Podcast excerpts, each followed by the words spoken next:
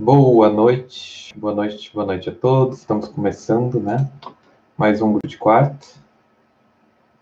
E, né? Agradecer a presença de todos. Estamos passando aí para nossos finalmente. E avançando, né? Porque estamos acabando o ano. Estamos agora indo para o final de primeira Pedro capítulo 1 e depois vamos adentrar ao capítulo 2. Então, espero né, que todos estejam aí firmes e fortes para que a gente possa continuar. Né? Então, eu só estou tendo que arrumar porque o meu computador deu problema e eu estou tendo que usar uma tela maior. E eu não consigo dar, eu não consigo dar aula me olhando, eu acho muito estranho. Então, estou organizando um jeitinho aqui para a coisa funcionar. Vou colocar aqui o Pronto. Eu não tenho retorno e não sei o que está acontecendo. É isso aí. Vou colocar aqui uma imagenzinha assim. Beleza. E aí, gente, tudo bem? Quem leu o texto? Quem meditou? Quem refletiu? Márcia? Não, né? Não, não, não. Então tá. Vamos lá. Então, a gente parou no verso 22, correto? Hum?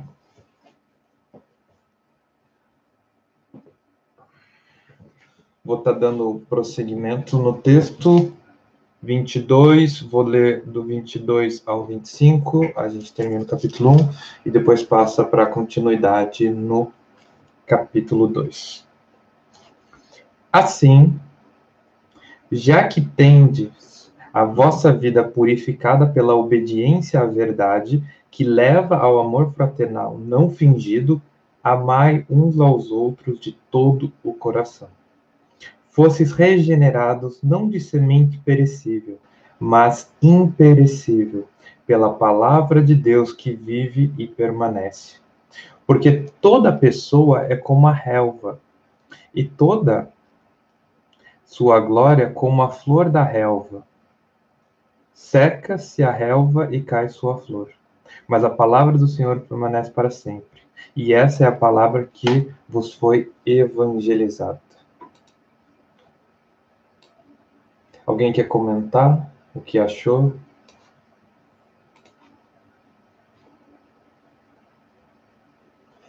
É, o, a Márcia perguntou sobre o livro, né?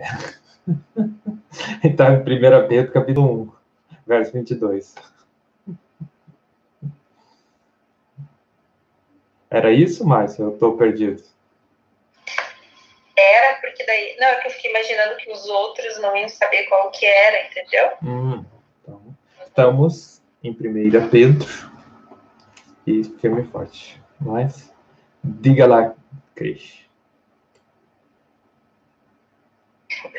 Ah, no primeiro momento, assim, e as, todos os links entre essa, essa referência, né, Isaías e tudo, e, e o amor ao outro, eu acho que isso que é, é tipo, tá, a gente é passageiro, então temos que, né, uh, amar, mas é interessante que, que continua o contraste, né, entre uma esperança que dura e algo que é passageiro, né? Como um sofrimento que ele tem falado.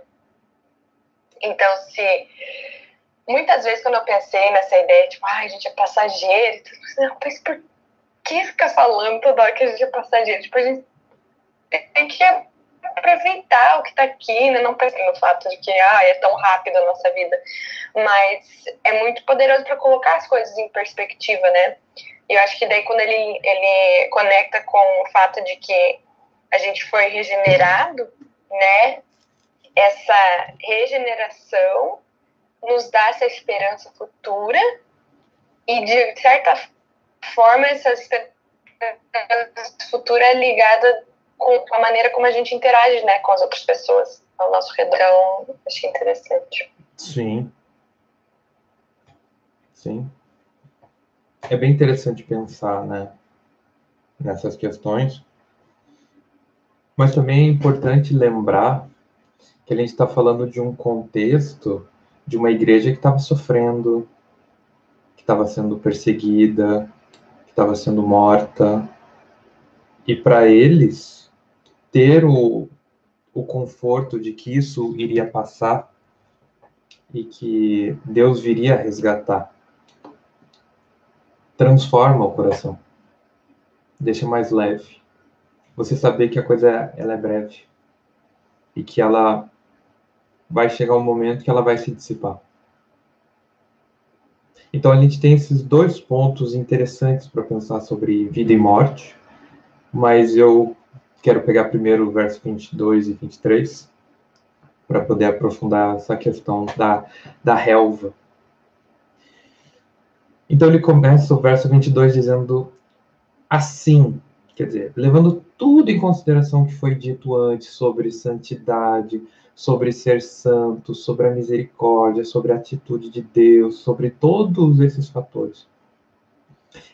Assim, portanto, diante de tudo isso que aconteceu, já que tendes a vida purificada pela obediência, pela obediência à verdade. Esse é um detalhe muito importante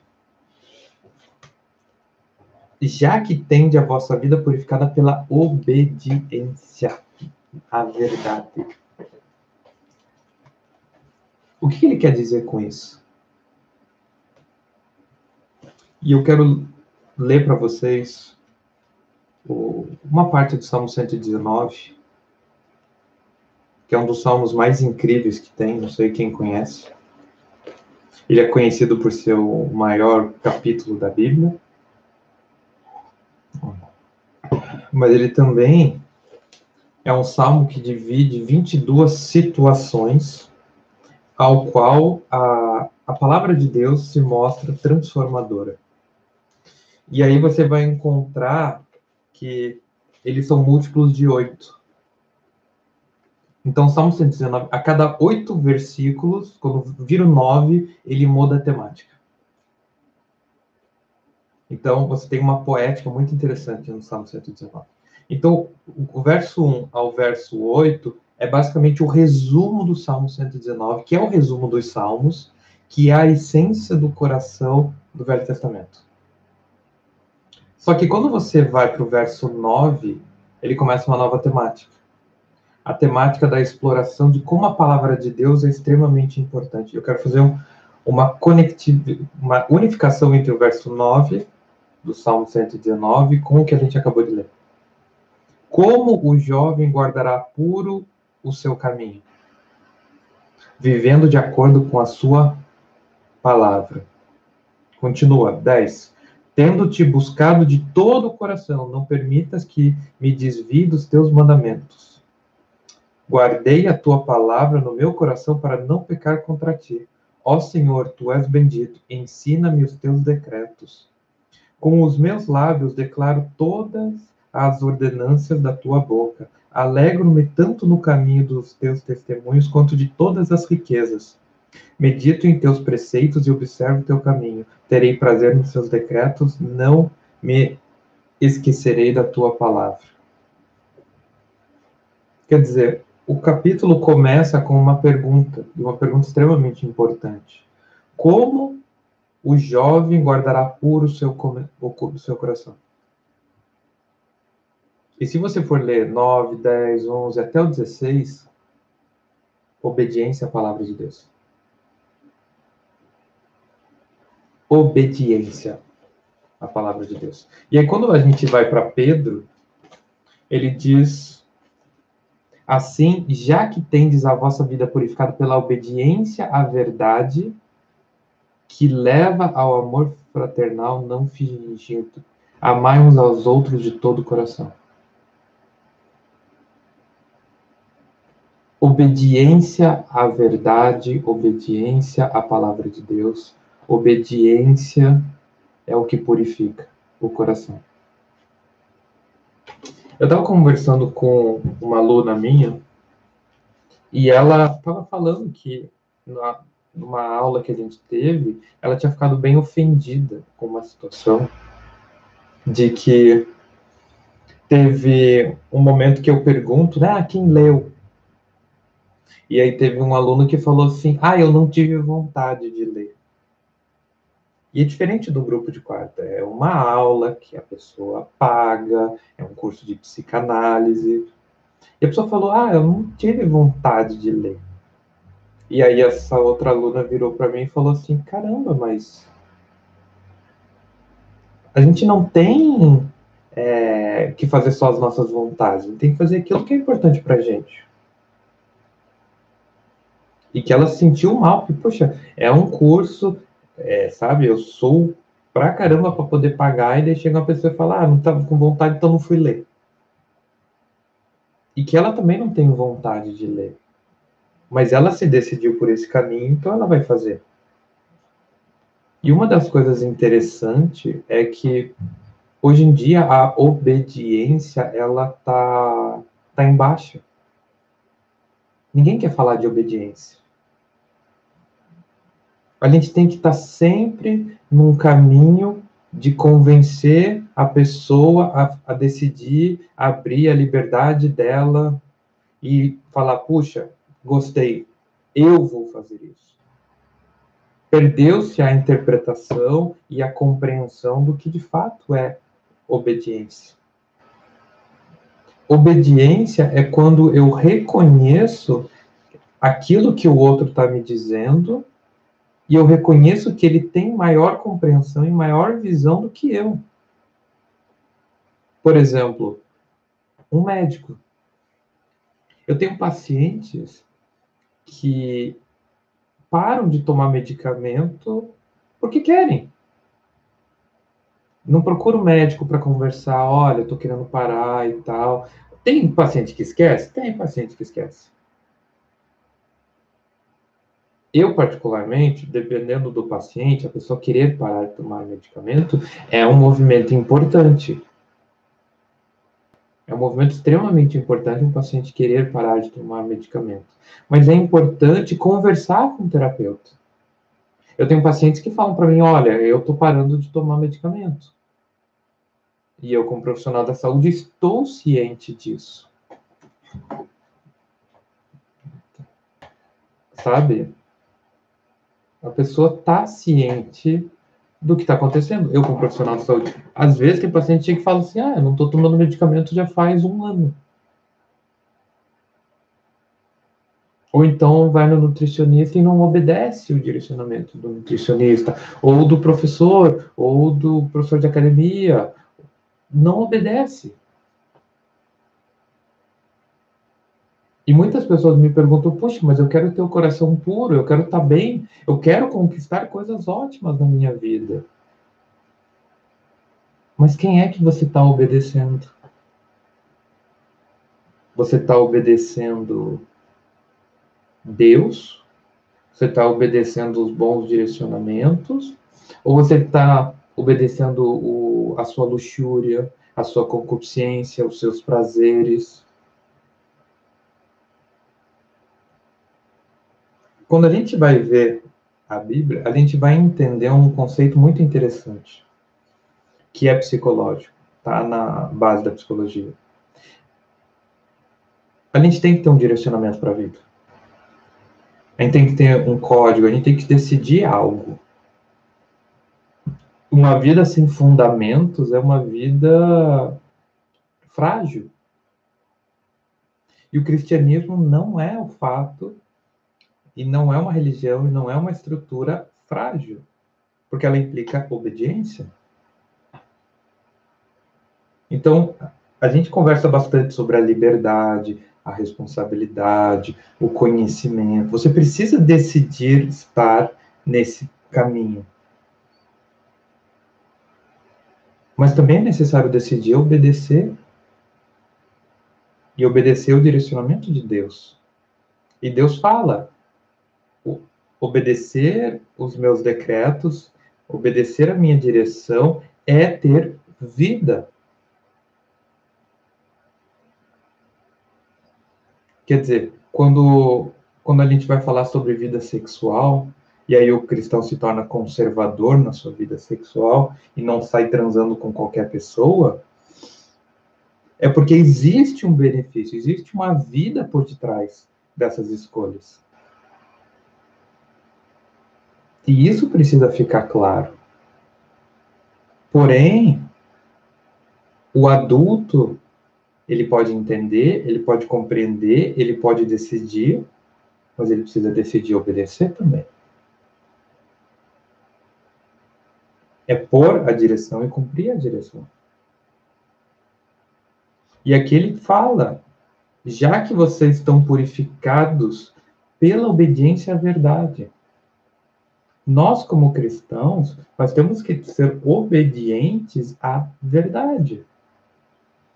Que a gente encontra onde? Na palavra de Deus, na direção do Espírito Santo, na conjectura concreta e real da vida, aquilo que é real, verdadeiro, profundo.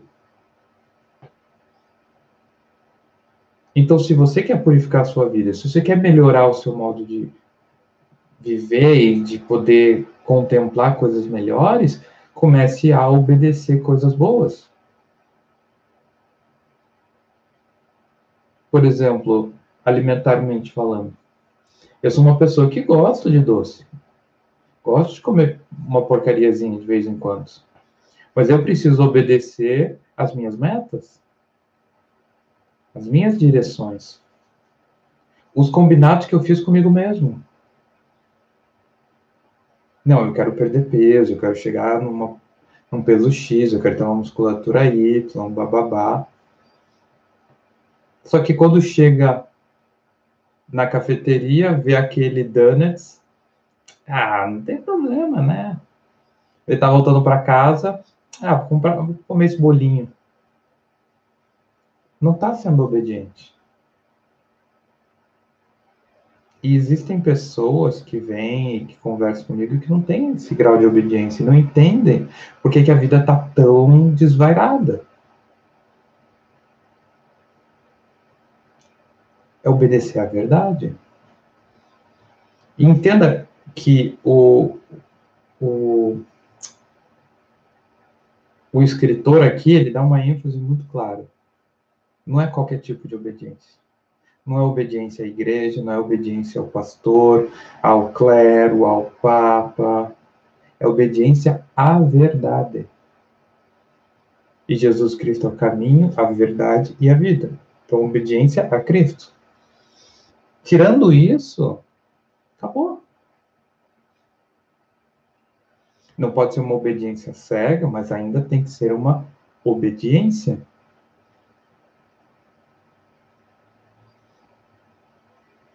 E isso vai levar ao amor fraternal não fingido.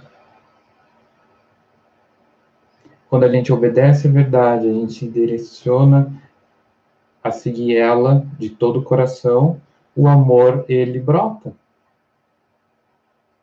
Já repararam nisso? O amor brota dos bons caminhos. O amor brota das boas decisões, o amor brota da verdade. É claro, lembramos, né? Lembremos que Pedro é de base judaica, então ele vai trabalhar para que a gente tenha uma interpretação no sentido de, cara, vai lá e faça. É o que eu estava né, chamando de a teologia não mentalista. Ela não vem para explicar muita coisa. Meu, obedece, segue esse caminho e a coisa vai dar certo. Então, quando ele diz para a gente aqui, amem uns aos outros de todo o coração, a gente só consegue chegar a esse amor baseado no amor fraternal. E esse amor fraternal está ligado à verdade. Conhecereis a verdade e a verdade vos libertará. A verdade é um dos pontos chaves da nossa vida. E quantas vezes no consultório pacientes não falam a verdade? Quantas vezes no consultório pacientes não falam? Eu lembro de um paciente que ele dizia que a, a vida dele sexual com a esposa era muito ruim. e estava mal, não funcionava, a mulher não queria ele, não sei mais o que e tal. E aí ele achou que não era necessário me contar um detalhe de que os filhos dormiam na mesma cama que ele e a esposa. Um detalhezinho bobo. Como é que tu vai ter uma vida sexual se toda vez que você deita na sua cama tem duas crianças? Do seu marido. Como é que você faz?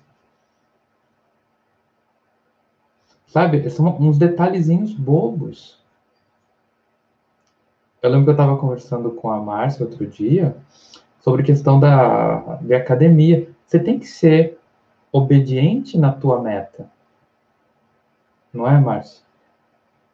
Senão, não emagrece, não ganha músculo, não desenvolve. A Márcia cuida muito do corpo dela, faz academia o quê? Cinco vezes por semana? É isso? Olha, eu vou no mínimo umas três vezes, só que assim, eu, eu nunca, nunca, nunca. É muito regrado, né? É.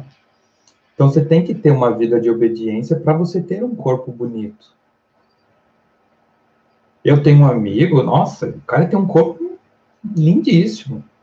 E ele fala, cara, eu tenho que seguir, sabe, uns certos rituais, ser bem regrado. Eu tenho que ter uma obediência para poder ter isso na minha vida.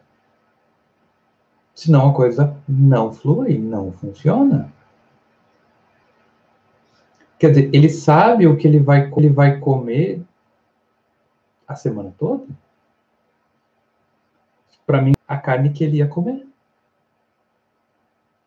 Eu tava lá de chefe churrasqueiro, fiz coraçãozinho, linguiçinha, a gente fez picanha. O cara trouxe o mignonzinho dele, temperado do jeito dele, num tapoé. Ele falou, cara, pode fazer? Posso. É estranho? É, mas não é à toa que o cara é fisiculturista. Ficou pior o clima? Tipo, porque ele tava com a carninha dele no churrasco? Não, era todo mundo amigo. A gente fez piada, ele deu risada. Pronto, acabou. Ele tem as marmitas dele, ele tem uma mala que leva a marmitinha. Quer dizer, você tem que ter essa obediência, tem que ter essa obsessividade. E é triste perceber que a igreja hoje não tem obsessividade com a verdade. Tem com uma imagem de santidade tem com um semblante de Cristo, mas não com a verdade. A verdade ela é muito ampla, não pode ser contida em palavras.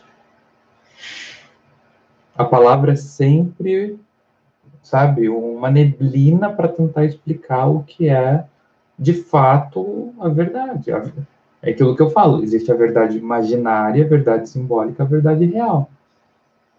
A verdade imaginária é aquilo que a gente consegue construir para verbalizar para um outro mediante imagens. A verdade simbólica está no sentido de uma estruturação lógica funcional. Matemática, 2 mais 2, 4. Essa verdade da matemática da soma de dois elementos com dois elementos chegando a quatro elementos. Isso é uma verdade simbólica. E a verdade real é o objeto concreto e as suas derivações, mas é a coisa do concreto. E a gente tem uma péssima relação com esse concreto. Então a gente está sempre numa verdade ficcional. É por isso que você vai conversar com quatro pessoas que viram o mesmo acontecimento e você vai ter quatro versões diferentes. Mas nenhuma delas está mentindo, mas são quatro versões diferentes. Por quê? É uma ficção. Então, o conceito de verdade é muito complexo. Então, você precisa buscar incessantemente. E você tem que buscar obediência. E sabe o que é o mais engraçado? Você pode não saber descrever a verdade, mas você sabe. A gente tem um, um bom marcador no nosso coração para a verdade. Mas muitas vezes a gente escolhe nos iludir. A gente escolhe mentir para nós mesmos. Não é? A obediência à verdade vai fomentar o amor. E esse amor, Pedro diz, ame todo mundo de todo o coração. E essa é uma expressão importante, de todo o coração. É no sentido, gente, dedica-se ao próximo. Ama o próximo. Cuida do próximo. Esteja junto. Vá além. O ponto que fundamenta e estrutura o cristianismo é o amor. E aí ele continua dizendo assim: vocês foram regenerados por uma semente. Só que é uma semente que ela é imperecível, ela não perece, ela não morre. É uma semente que vai construir uma árvore da vida. E é o que? A palavra de Deus. A palavra de Deus é uma semente. Vamos pensar por um minuto: a palavra de Deus é uma semente. Imagina uma semente. Você viu a semente? Tenta, tenta imaginar agora uma semente. Ah, é um exercício bobo, mas é nessa bobeira que a gente precisa. O que, que você faz com uma semente? E o que, que uma semente pode e o que ela não pode?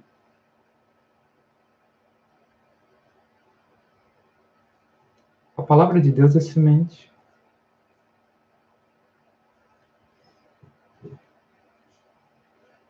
E ela pode fazer nascer uma árvore de vida eterna.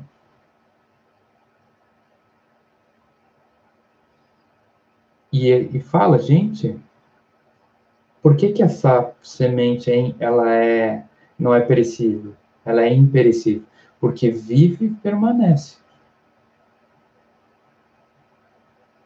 Quantas vezes você tem falado da palavra de Deus? Quando a gente vai ler em Mateus 13, a parábola do semeador, é a referência de sair semear. Quer dizer, é sair, falar da verdade de Deus, a palavra de Deus. Mas repare um detalhe. Ele não está dando ênfase em evangelismo. Todo mundo acha que a parábola do semeador é só para evangelista. Congresso de evangelismo, sempre tem alguém pregando Mateus 13, sempre tem alguém para falar das sementes. Não, porque a gente tem que sair para semear a verdade. Você está semeando a palavra de Deus. Mas não se iluda achando que só porque você está jogando semente da palavra de Deus que isso vai acabar bem.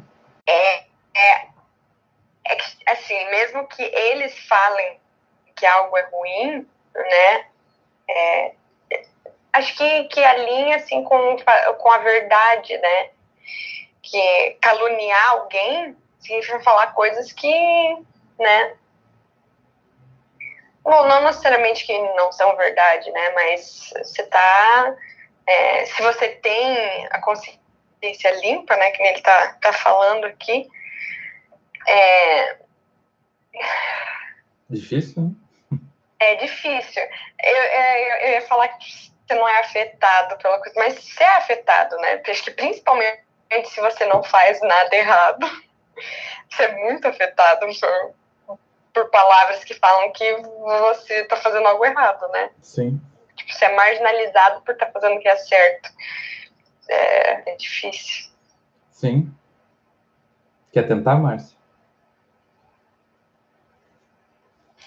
Olha, se você puder repetir o versículo para mim, porque bem na hora que você falou, chegou um pepino aqui do trabalho, eu estava lendo o negócio. Tá, ele diz assim: Seja correto o vosso procedimento entre os gentios, para que naquilo que falam mal de vocês, como se fossem praticantes do mal, ao observarem as vossas boas obras, glorifiquem a Deus no dia da visitação.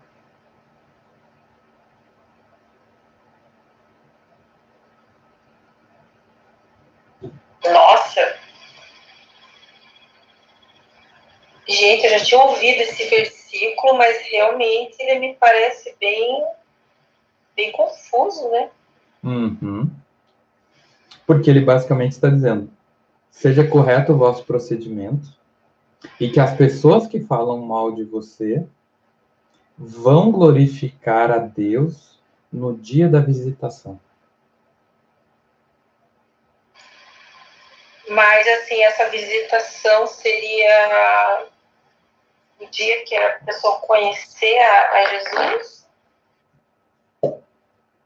Não tem clareza o que ele quer dizer com o dia da visitação. Eu fui procurar a palavra em grego, né, que é episcópio, que quer dizer inspeção, exame, supervisão, intervenção o dia da intervenção, o dia do exame, o dia da inspeção, o dia da supervisão. Pode ser uma referência ao juízo final? Pode. Mas eu suponho outra coisa. Ele está dizendo assim: no momento certo, as suas boas ações serão reconhecidas como boas ações. No momento certo, a sua verdade será reconhecida como verdade. Mas antes disso, falarão mal de você. Como se vocês fossem praticantes do mal, como se vocês fossem perversos, como se vocês fossem vagabundos, como se vocês fossem pessoas desprezíveis. Você decide falar a verdade. E aí você é otário mas no momento certo, você ter dito a verdade vai ser transformado em glória no dia da visitação. Quer dizer, o dia que Deus visitar, examinar, inspecionar o coração dessas pessoas e ficar revelado esse deboche pela sua verdade, é uma forma de glorificar Deus. E no final dos tempos, os bons atos que não foram elogiados serão elogiados pelo próprio Deus. Porque Deus fará resplandecer a luz da nossa verdade. É como se fosse um ato de justiça, então?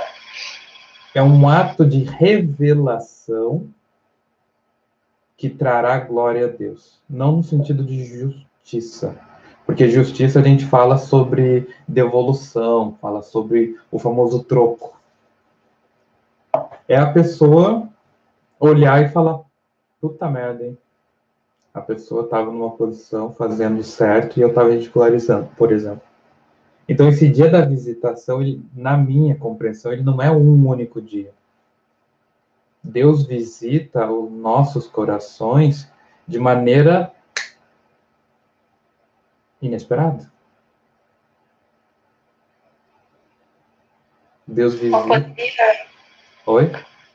Não poderia ser assim também um exemplo, né? Você passou ali a tua vida inteira falando para alguém da tua família de Jesus e coisa, e a pessoa sempre debochando, tirando sarro, é, ridicularizando. Daí um belo dia a pessoa fica doente, sei lá, nas últimas, e ela, e ela vê você, ela vê você, vê que você está bem, está com paz, está feliz, e de repente ela olha para você e pensa, nossa, por que, que eu dei ouvidos, né? Por que, que eu ridicularizei tanto e tal? Não sei. É, é um pouco nesse sentido, mas é no sentido, imagina assim, porque está falando do procedimento. Então a pessoa assim, nossa, a Márcia é uma otária. Ela é sempre falando a verdade, sempre ajudando pessoas. E é o povo cagando na cabeça dela. Nossa, que otária. Nossa, por que, que ela tem esse procedimento? Daí a pessoa morre, chega, tum, trono, tum, Deus. Caraca, esse procedimento realmente vinha de Deus. Está glorificando a Deus, reconhecendo os seus atos como de Deus. Puxa, a Márcia era verdadeiramente cristã. Então, esse reconhecimento vai chegar na hora certa.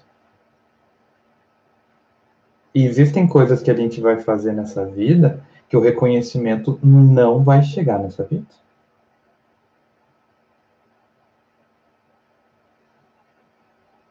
Tem uma passagem que eu lembro que marcou muito, que é em João 16. Não, é João 15. Eu acho que é João 16, não 15, mas vamos lá. Jesus está orando, né? Porque o João 15 a gente tem a videira verdadeira, então provavelmente deve ser João 16, mas Jesus fala: mesmo que o mundo não te conheça, eu te conheço. Quando Jesus está orando falando com Deus. E aí, essa frase me impactou muito profundamente. A gente conseguiria dizer isso? Mesmo que o mundo não te conheça, eu te conheço e eu vou manter o meu bom procedimento. Mesmo que todo mundo me ache louco, eu vou seguir as boas ordenanças. Diga, Cristian. É interessante que esse pensamento vem bastante à minha, minha cabeça, assim, no meio que eu tô, né? Porque tem muitos, muitos dos meus professores, eles, tipo, eles, né, têm alguma, algum tipo de religião, mas muitos não têm, né? E a maneira que muitos é, acadêmicos até enxergam a Bíblia é, é algo bem é, isolado de um relacionamento com Deus, né? É algo bem técnico e bem, bem preciso, bem detalhado. E realmente, argumentos que eles colocam fazem sentido e tudo, mas isso é uma coisa que tem sido muito interessante, na verdade, porque tá sempre no meu coração, assim, sabe? Esse privilégio de, de poder dizer que eu conheço a Deus, que eu tenho um, um, um relacionamento, mas é, é, difícil. É difícil você estar tá num meio onde você sabe. Eu já vi muitas pessoas sendo. Não, os meus professores não ridicularizam, mas é. Toda vez que você coloca ideias que são conectadas ao cristianismo, tipo, tem uma. Não, vamos, vamos dar um passo para trás, né? Tipo, Sim. isso é porque por causa da tradição cristã, da, da igreja e tudo. Então, você já sente esse, esse isolamento, né? De uma, de uma maneira. Sim. O meio que eu vivo, que é a psicologia, a psicanálise, a religião, ela é ela é atacada, ela é desenhada, ela é ridicularizada. As pessoas debocham de Deus, assim. Eu já vi gente debochando, assim, tipo, de, de cristão e tudo mais e tal. E aí eu acho engraçado quando a gente vai comentar que o Lacan é um cristão bem devoto. Daí, é... ah não, esse capítulo a gente pula, a gente não vai falar da devoção que o Lacan tinha a Deus, que era a devoção dele, que era uma devoção muito livre, ela não seguia muitos paradoxos, muitas direções que a própria igreja dá. Ela não tinha os dogmas, né? ele tem um jeitão dele, mas ele era um cristão devoto. Ele tinha um jeito da devoção. E aí você fala disso, as pessoas. Já professores meus, nunca vi debocharem meus, quando a minha diretora de pesquisa soube que eu tinha uma formação em teologia, ela achou super interessante.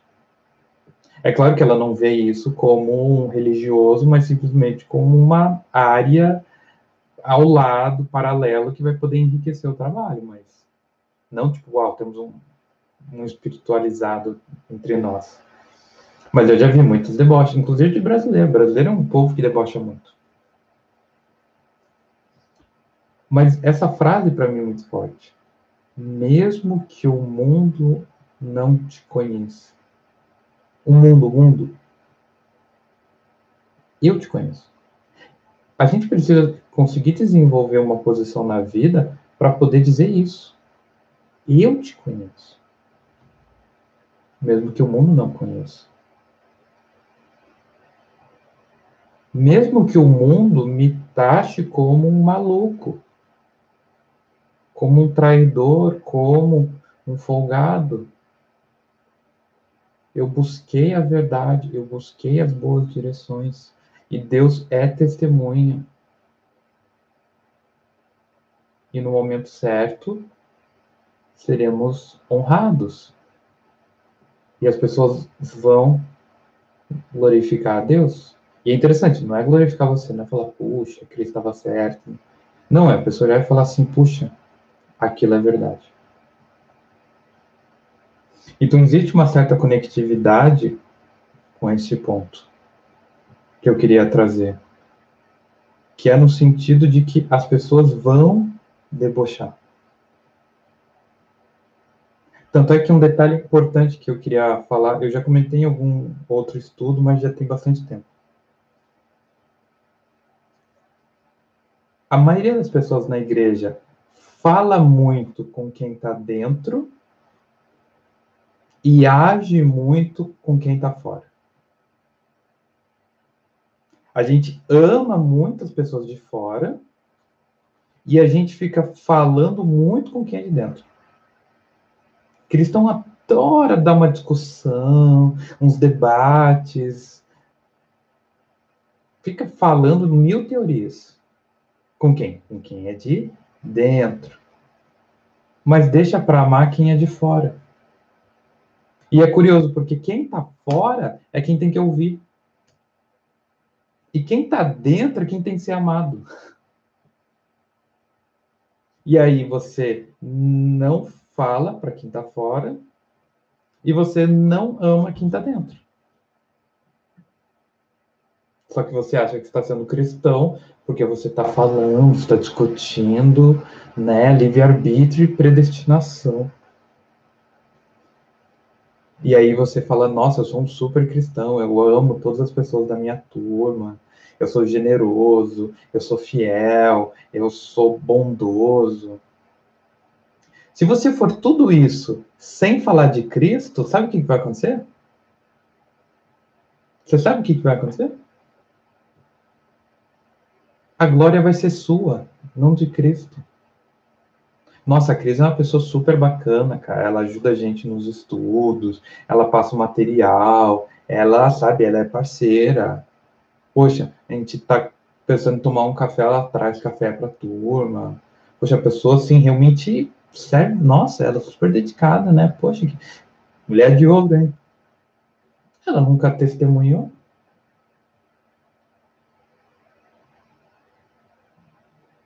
E a Márcia, que trabalha numa editora evangélica, vai saber quantas discussões devem surgir sobre Bíblia e direcionamentos de Deus, né, Márcia? Complicado, viu?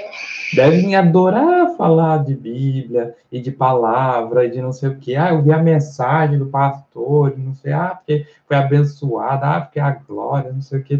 Mas ninguém ama ninguém. Estou falando alguma mentira? Nenhuma mentira, nem uma mentira, na verdade. Ah, hoje até falaram uma coisa lá que as vendas aumentaram por causa das orações da segunda-feira do devocional que eles estavam orando. Eu falei assim, meu Deus, a luz da vida existe há 60 anos. Então só agora que oração, né? Ai, sei lá, é uma loucura, assim. Então, dentro do meio cristão, você fica nesse delírio teológico, mas você não serve, você não ama, você não cuida. Eu, eu não vou nem pedir para Márcia falar disso, né? Só, né? Só quem está no grupo vai ter acesso ao rosto dela.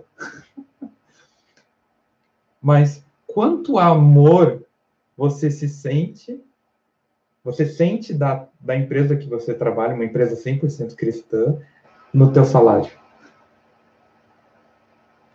Não precisa é, falar. Não, não, não quero que não, não, se queima. Não se queima, porque eu sei que não é grande coisa. Não se queime, mulher. Só faz, a, olha para a cara da igreja e faz. A... Mas possa para falar, né? É. Mas sabe, não é não é uma empresa que, que trata bem os funcionários. Ai, Mauro, como assim? Cara, a maioria das empresas ditas cristãs evangélicas tratam um funcionário num nível agressivo. Inclusive, ah, eu, eu, vou, eu vou falar disso. Teve, na época da faculdade, que eu precisava fazer um trabalho sobre estresse. Estava fazendo estudo e tal, e eu não sabia o que fazer. Daí eu estava com um questionário de estresse, eu podia aplicar ele como base da minha pesquisa. E aí eu falei, ah, eu vou ver o nível de estresse das secretárias da primeira igreja batista de Curitiba. E fazer uma escala, né, baseada no teste da LIP, para saber o grau de estresse que elas estão. Basicamente, existem, né, o nível de estresse positivo, que é aquele estresse que te movimenta.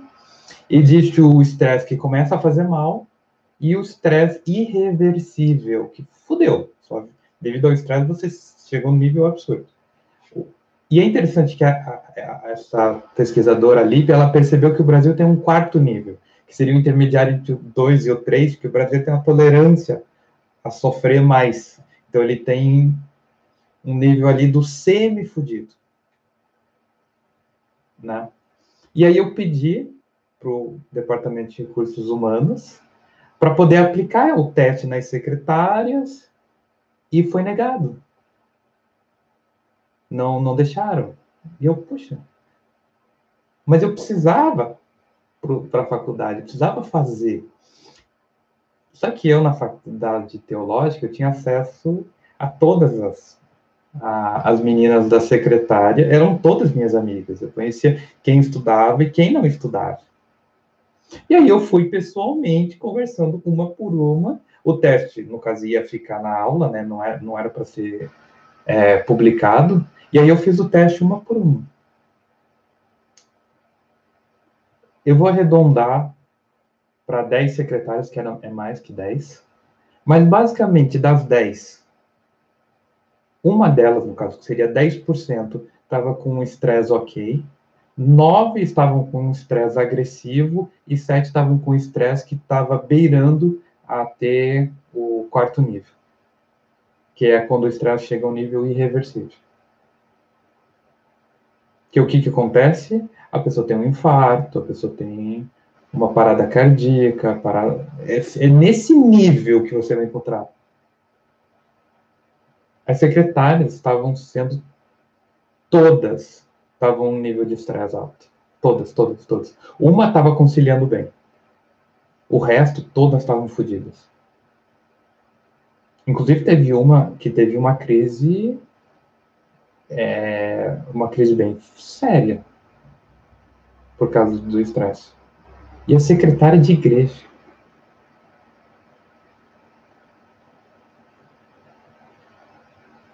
Sabe, não se ama o cristão. Se ama quem está fora. Quantos trabalhos existem para ajudar pessoas de fora? Quanta ação social existe para quem não é cristão? Que é a, a, a desculpa para evangelizar. É claro, pessoas precisam de ajuda, mas a o primeiro grupo é a igreja. O primeiro grupo que precisa ser abençoado é a igreja. Não é quem está fora. Quem está fora tem que ouvir. Só que existe essa inversão. E aí a gente tem o um exemplo de igrejas e empresas evangélicas cristãs que tratam super mal seus funcionários. Trata o cara, tipo, com um discurso, você não trabalha para nós, você trabalha para Deus. É ou não é, Márcio? Deus é o patrão, não é o fulaninho. E aí a pessoa tem que dar 120%, a pessoa literalmente tem que dar sangue para fazer a empresa funcionar. E aí eu pergunto, onde é que está o amor de todo o coração? E aí ele, ele põe um detalhe muito interessante. Porque toda pessoa é como a relva, e toda a sua glória é como a flor da relva. Seca a relva e cai a sua flor, mas a palavra do Senhor permanece para sempre, e essa palavra que vos foi evangelizada. Sabe que a relva é grama?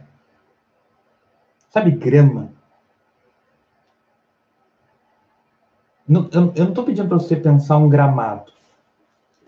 Quero que você vê grama. Sabe, isso tem. Quem é de Curitiba já viu isso.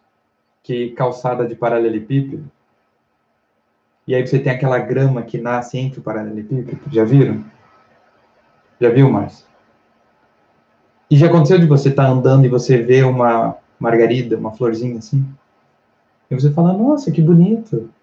Já o trevo de quatro cores. O dia que você achar um trevo de quatro cores, você me avisa.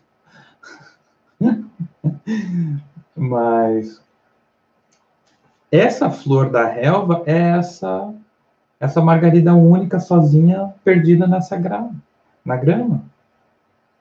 E a relva é essa essa grama que nasce no meio de pedra. É claro que você pode pensar um gramado lindo, verde, bonito, um cachorro correndo, a família fazendo piquenique. Não, não é. A gente tá falando desse tapete verde. Também é, mas eu tô colocando para vocês essa grama. E ele fala: todo homem é como a grama. Quer dizer, para que, que serve aquela grama? O, o, o sopro de vida que surge ali. E ele fala: toda a sua glória é como flor. Cara, uma hora vai bater um vento e a flor vai ser despedaçada. E a grama vai secar. A vida é muito curta. A vida é extremamente passageira. Eu já sugeri, não sei quem fez, o vídeo do Steve Jobs em Stanford. Ele fala sobre morte. E, ele, e tem uma parte que eu acho muito bonita, que ele diz assim, meu amigo, você já está no, você já está na direção da morte. Não existe motivo nenhum para você não perseguir seus sonhos. Porque a vida é curta e você vai morrer. E por que, que é importante ter em mente que a gente vai morrer? Por dois motivos. Um, pela brevidade que é. Então não perca tempo. E segundo, quanto menos você esperar estar diante de Deus para falar de tudo que você fez.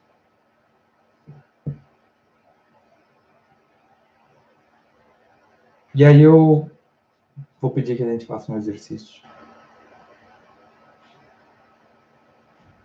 Se você morrer hoje, hoje, acabou o grupo, você morreu. O que, que você tem para se orgulhar diante de Deus da sua prática cristã?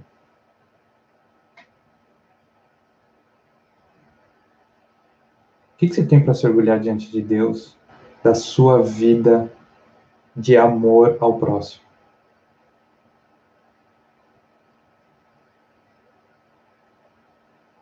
Como é que você se apresentaria hoje diante de Deus? Você ia chegar com aquele discurso vagabundo de vítima, oh Deus, eu sou um pecador. E Deus, ah, diga, diga, diga. Diga o que eu não sei. Né? Me surpreenda. Ou a gente vai ter alguma coisa para falar?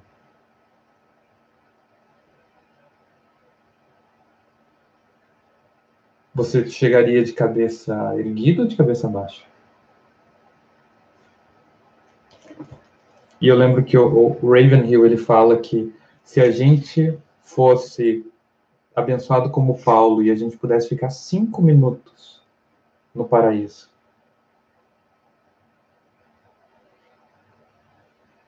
a gente não perderia tempo. A gente se dedicaria profundamente às pessoas ao nosso lado. A gente amaria mais, a gente cuidaria mais, a gente iria evangelizar mais, a gente conduziria a palavra, a gente faria estudos, a gente estaria muito mais vivendo com pessoas. Se a gente tiver cinco minutos dentro do paraíso.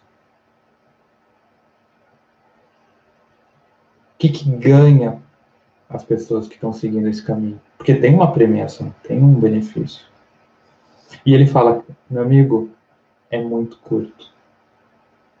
Vocês estão passando por uma perseguição, todo mundo odeia o cristão. Cara, coisa vai passar. Mas como a gente chegaria diante de Deus? Quer dizer, eu não vou ser hipócrita. Eu não vou chegar, olha, Deus começou foda. Não. Eu tenho a convicção que eu chegaria para Deus hoje e falar, olha, Deus, eu busquei o melhor que eu pude, com as limitações que eu tive, ser um cristão mais genuíno. Eu me dediquei à tua palavra, eu me dediquei, dediquei a entender fui convivendo contigo, fui colocando as coisas numa boa direção. Agora eu preciso saber qual é a tua opinião. Eu tentei. Eu estou tentando? Não, não sou perfeito. Vivo errando. Erro bastante. Mas eu tento obedecer à verdade. Tanto é que o que, que Deus fala, né? servo bom e fiel.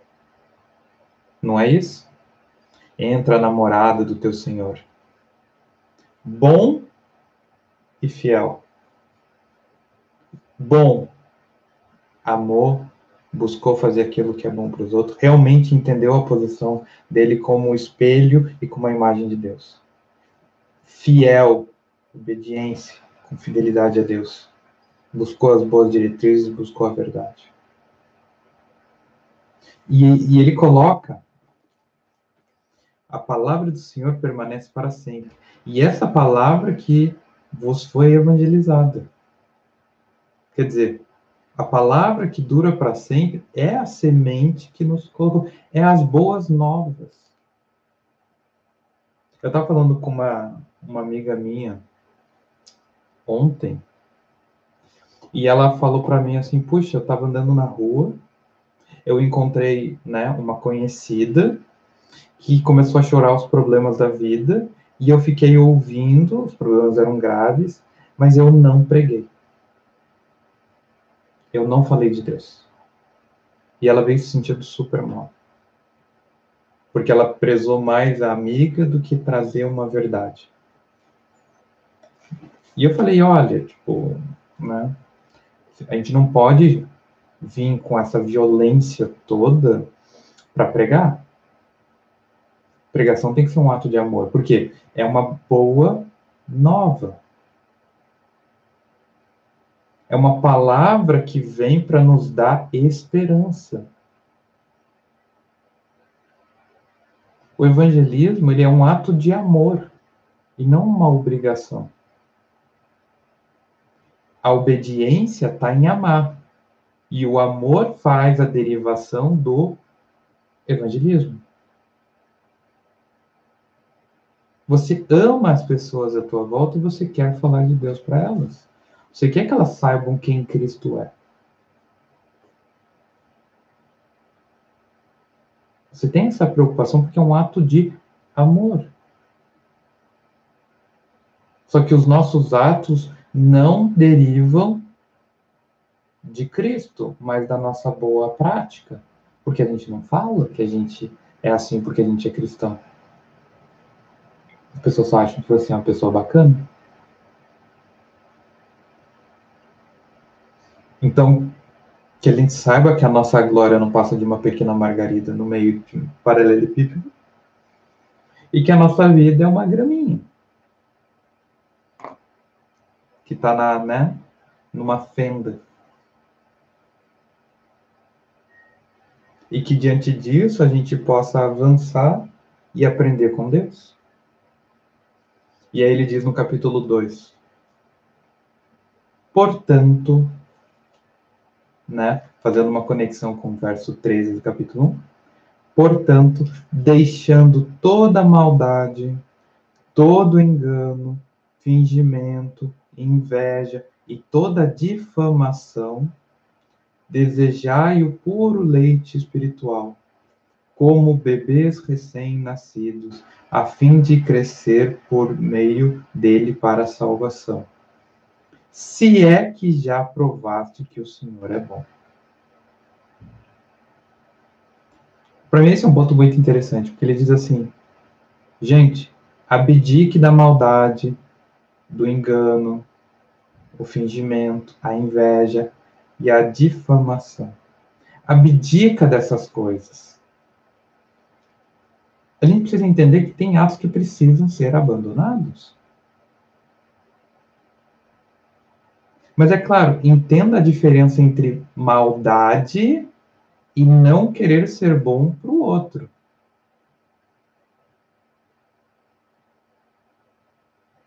Sabe a diferença?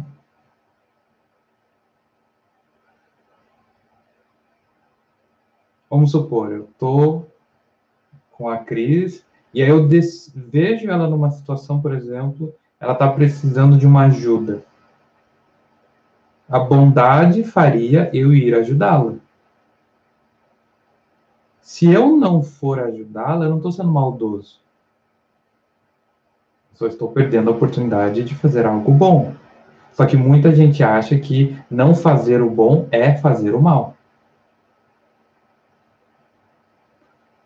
Por exemplo, vamos fazer uma coisa mais prática. A gente foi no mercado e compramos algumas coisas, cada um pegou uma sacola e está voltando, né? Duas sacolas para cada um. Só que eu reparei que a, a Cris, por exemplo, está levando mais peso do que eu. E que ela está claramente com desconforto por ter que carregar uma sacola com peso, isso está fazendo um desconforto e uma certa dor. Está machucando ela num, um pouco. Não está matando. Eu, como homem, posso olhar e falar: Cris, deixa que eu levo essa sacola. Está pesado. E aí a Márcia está vendo a gente andando e eu não falo nada. E a Márcia fala: Nossa, o Mauro está sendo maldoso. É a homem, é mais forte, podia ajudar, mas está deixando ela carregar peso. E aí eu pergunto: eu não ajudar é um ato de maldade?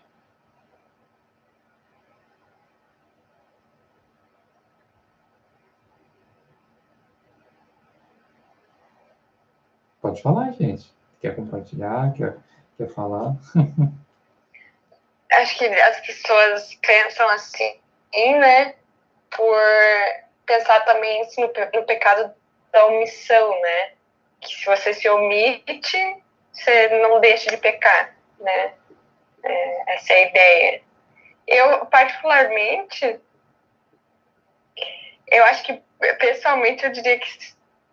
Tipo, nossa, hum, talvez não essa palavra, tipo, que maldoso, mas, não sei, tipo, pra mim fala da, de como a pessoa é, né? De como a pessoa é? Ah. E se Pessoalmente, sim. Sim, mas e, e, se no exemplo eu tô com muita coisa na cabeça e de repente eu não me não tive a atenção de perceber ou a gente tá conversando e eu não me liguei. Sim, claro. Então, mas você não tem acesso a, aos motivos. Eu posso olhar e falar, hum, pegou a sacola pesada, se fodeu.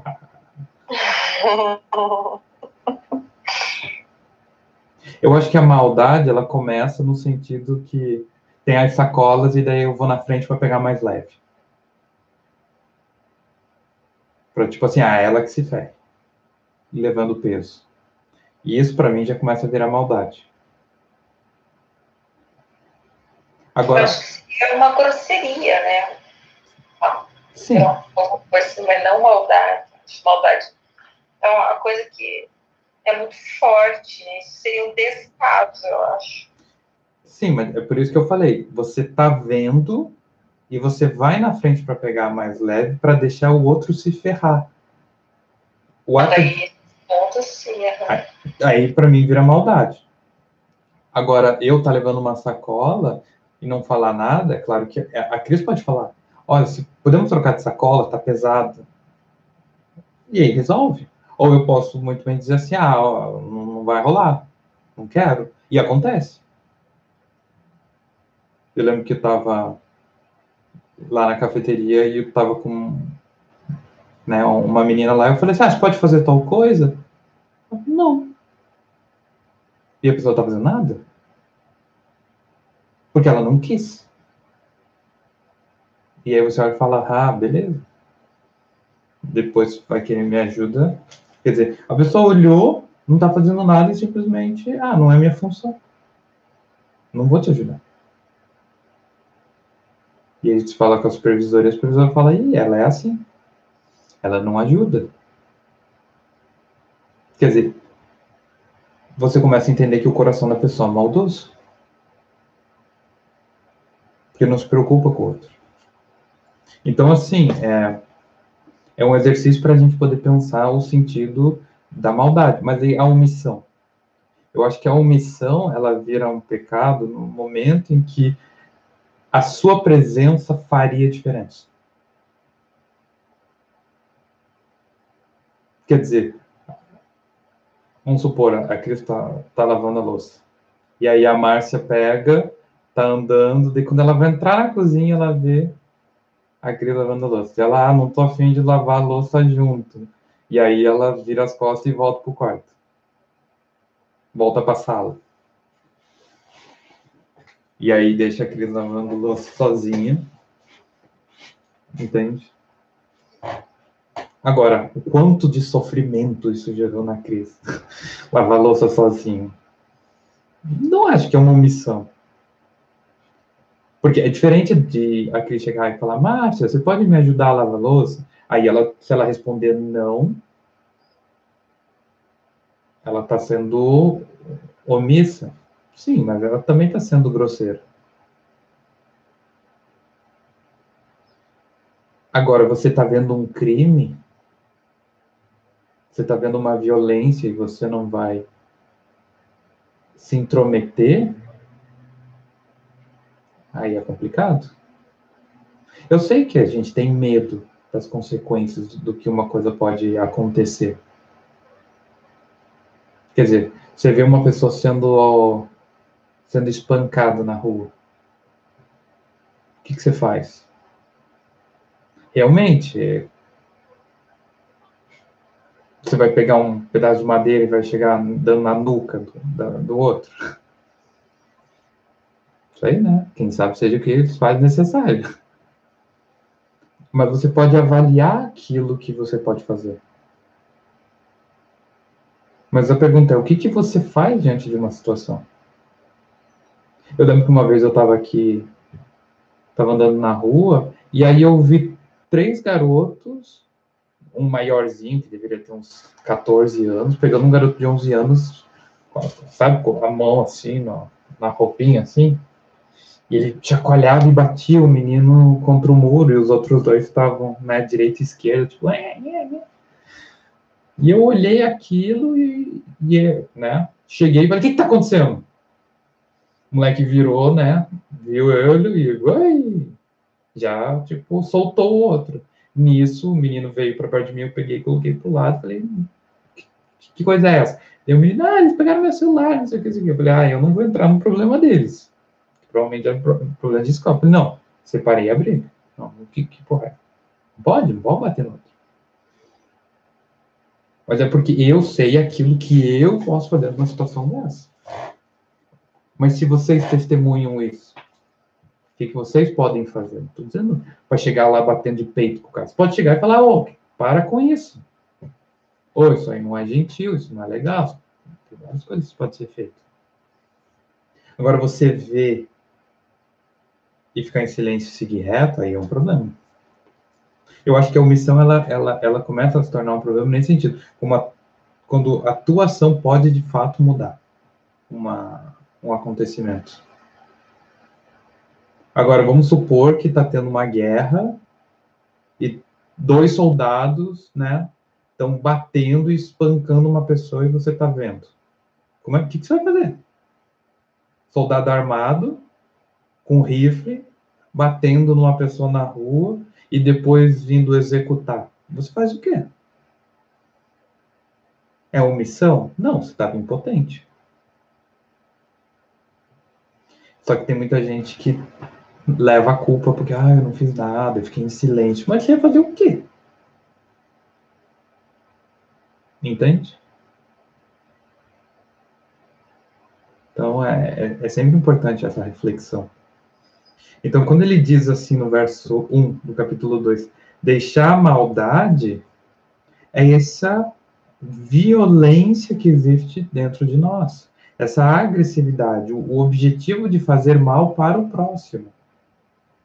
Engano é você querer passar a perna no outro. Fingimento é as pessoas que usam fingimento para ganhar as coisas. Ah, ai, tô com uma dor de cabeça, não vou poder lavar a louça. Ai, ai, toma. Inveja. Ah, desgraçado, queria. É, nossa, como é que pode ter uma coisa dessa? Ah, você viu? Viu o novo celular da Márcia? É, tá podendo, é, né? Inveja. Difamação. Fazer uma fama ruim. Falar mal do outro. Fofocar. Então ele fala, deixando toda maldade. E ele aqui, ele, na minha tradução, ele coloca como deixando. Tanto é que vem a pergunta, né? o capítulo 2, verso 1, essa conjugação está em qual, né? Tem ideia? Verbo particípio auristo. Nominativo, está em auristo. É essa prática de deixar. Então, no português a gente colocaria deixando, mas ele fala o ato de você estar abdicando com uma certa constância. Então, é o ato que melhor traduzido no gerúndio. Todo dia tem que ser despido dessa maldade, desses enganos. E aí ele fala: desejai o puro leite espiritual. E olha que interessante, desejai, olha o desejo aí, para a gente perceber que desejo não é uma palavra ruim o puro leite espiritual, como bebês recém-nascidos, a fim de crescer por meio dele para a salvação. Quando eu li essa passagem, eu falei, puxa, mas foi Paulo ou Pedro que falou, poxa, vocês podiam estar tomando, né, substância, carne, constituição teológica forte, então ainda no leitinho. Eu não lembro quem foi que disse, não lembro se foi Paulo ou Pedro. Que acha que foi Paulo.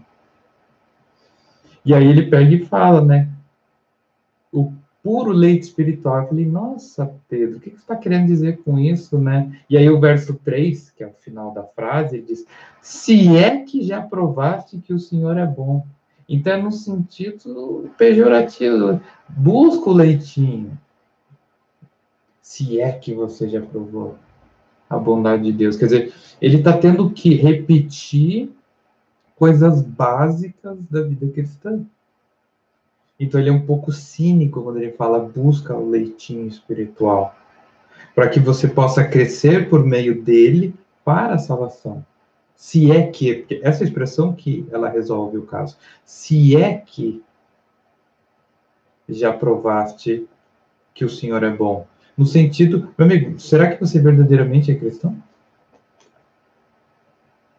Então busque o leitinho. Ele está colocando em xeque o cristianismo nessas pessoas. E é interessante, deseje o alimento espiritual. Deseje a verdade, não apenas a obedeça. Anseie por ela, busque ela. Estava falando uma amiga que está querendo conhecer né, o Boy Magia. E aí eu falo, ó, conheça a verdade da pessoa. Saiba quem está diante de você. Coloque à prova o que está sendo dito. Conheça, saiba, entenda a verdade do outro. Eu já expliquei, tanto é que eu quero separar o tempo, né, ano que vem, para fazer o, a, a, alegoria da Bela Adormecida, né, que eu coloco que tem as três etapas, né, dessa relação entre homens e mulheres. Só que a primeira etapa, né, que é o príncipe Felipe com a Rosa, que eu chamo que é o momento do conhecimento. É o momento de você se encantar com o outro. Tanto é que a palavra encantar no sentido do canto, aquilo que é dito e como é dito na sua estruturação artística. Você tem palavras, você tem o jeito, mas você também tem a melodia, a harmonia, essa parte mais artística. Porque se você, mulher, não fizer isso, nesse primeiro momento, não surgir um encanto entre a mulher com o homem o homem com a mulher, a segunda etapa, que é o momento de chacoalhar para ver se a pessoa tem o caráter, os valores e a virtude para estar ao seu lado, não vai dar certo. Porque não tem pelo que lutar. Eu conheço mulheres que o cara vem para dar em cima, para tentar fazer uma abordagem, trata mal. Ah, eu quero ver se ele me quer. Isso é passo dois. Você precisa encantar a pessoa para ver se ela realmente tem fibra. Mas não, muita mulher já está no passo dois sem ter ido para o passo um, e aí não dá certo. Ah, ele não queria mesmo, ele é bundão, ele é covarde. Não, você não deu nenhum motivo para ele lutar por você. Você não mostrou nenhuma preciosidade. Por que, que eu vou entrar num calabouço para enfrentar um dragão se não tenho nem saber se tem tesouro me esperando? Já imaginou isso? Você entra, sabe aquele filme, o cara vai, enfrenta o dragão, não sei o que, chega na sala não tem tesouro. Pô, como assim? O que aconteceu? Não, não tem nada, não. Quem é que está disposto a passar por sofrimento sem ter clareza do ganho?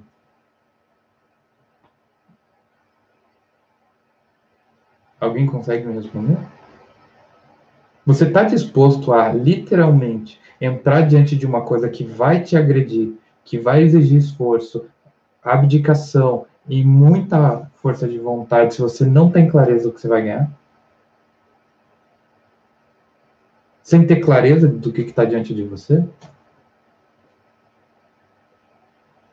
Eu não vou.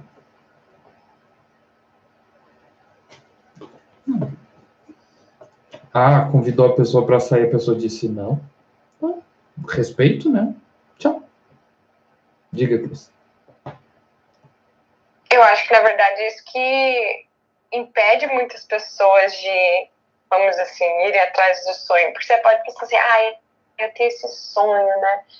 Ai, não sei o quê. Mas não é algo concreto, tipo, não, eu realmente posso chegar lá. Há um ganho, há algo que eu posso é, receber pelo meu esforço. Né? Meu esforço vai me levar em, a um, lugar em que eu quero estar. Mas essa ideia, tipo, ah, o sonho é só sonho, né? É só tá lá, não, não, não motiva as pessoas a né, se esforçar, assim. O quão encantado você fica com algo, ele vai ser correlativo ao quanto esforço você vai colocar em cima de algo.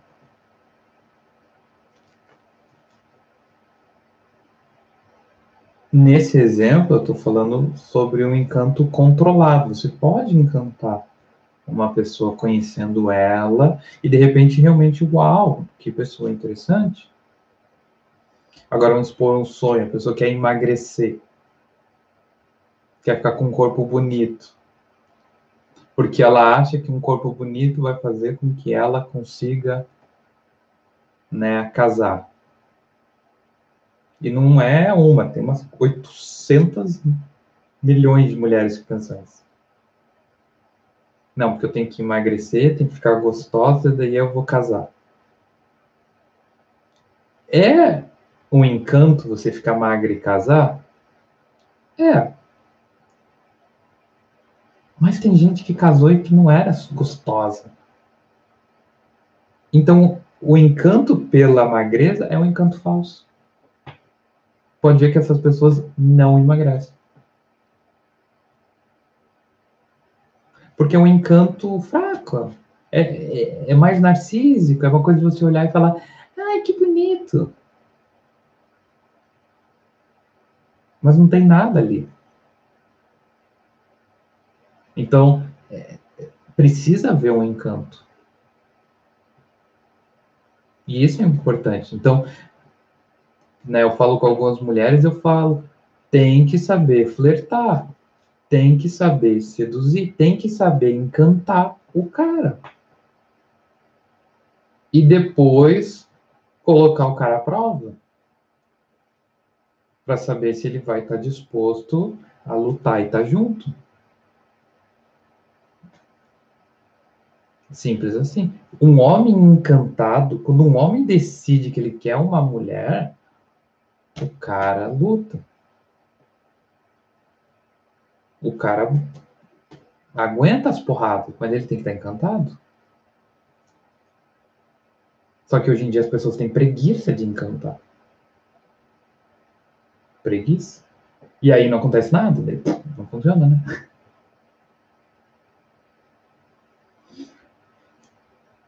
Então aqui ele fala: será que vocês se encantaram alguma vez por Deus?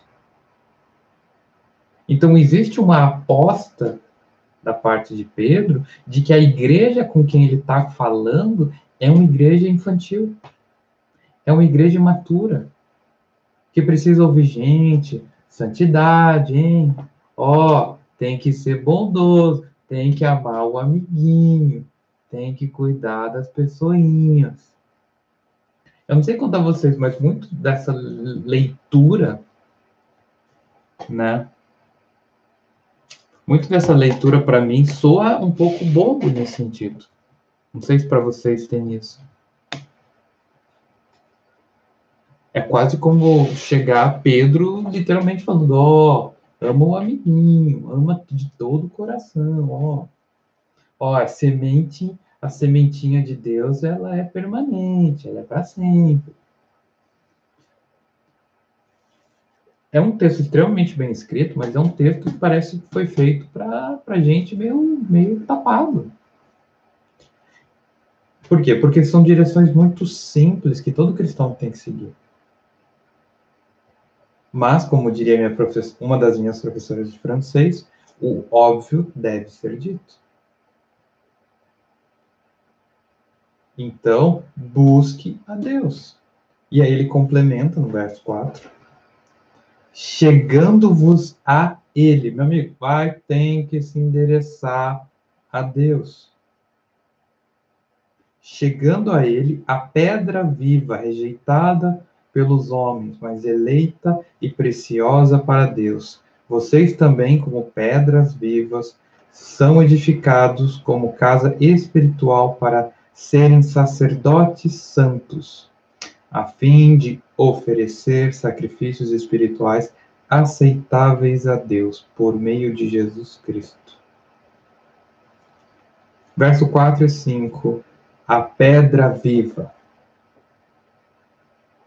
O que é a pedra viva? O que é a pedra angular? Rejeitada por muitos, mas completamente apreciada por Deus. O que é esta pedra?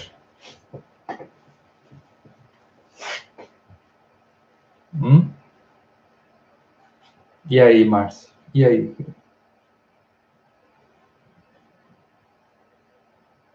Quem nunca ouviu falar da pedra angular?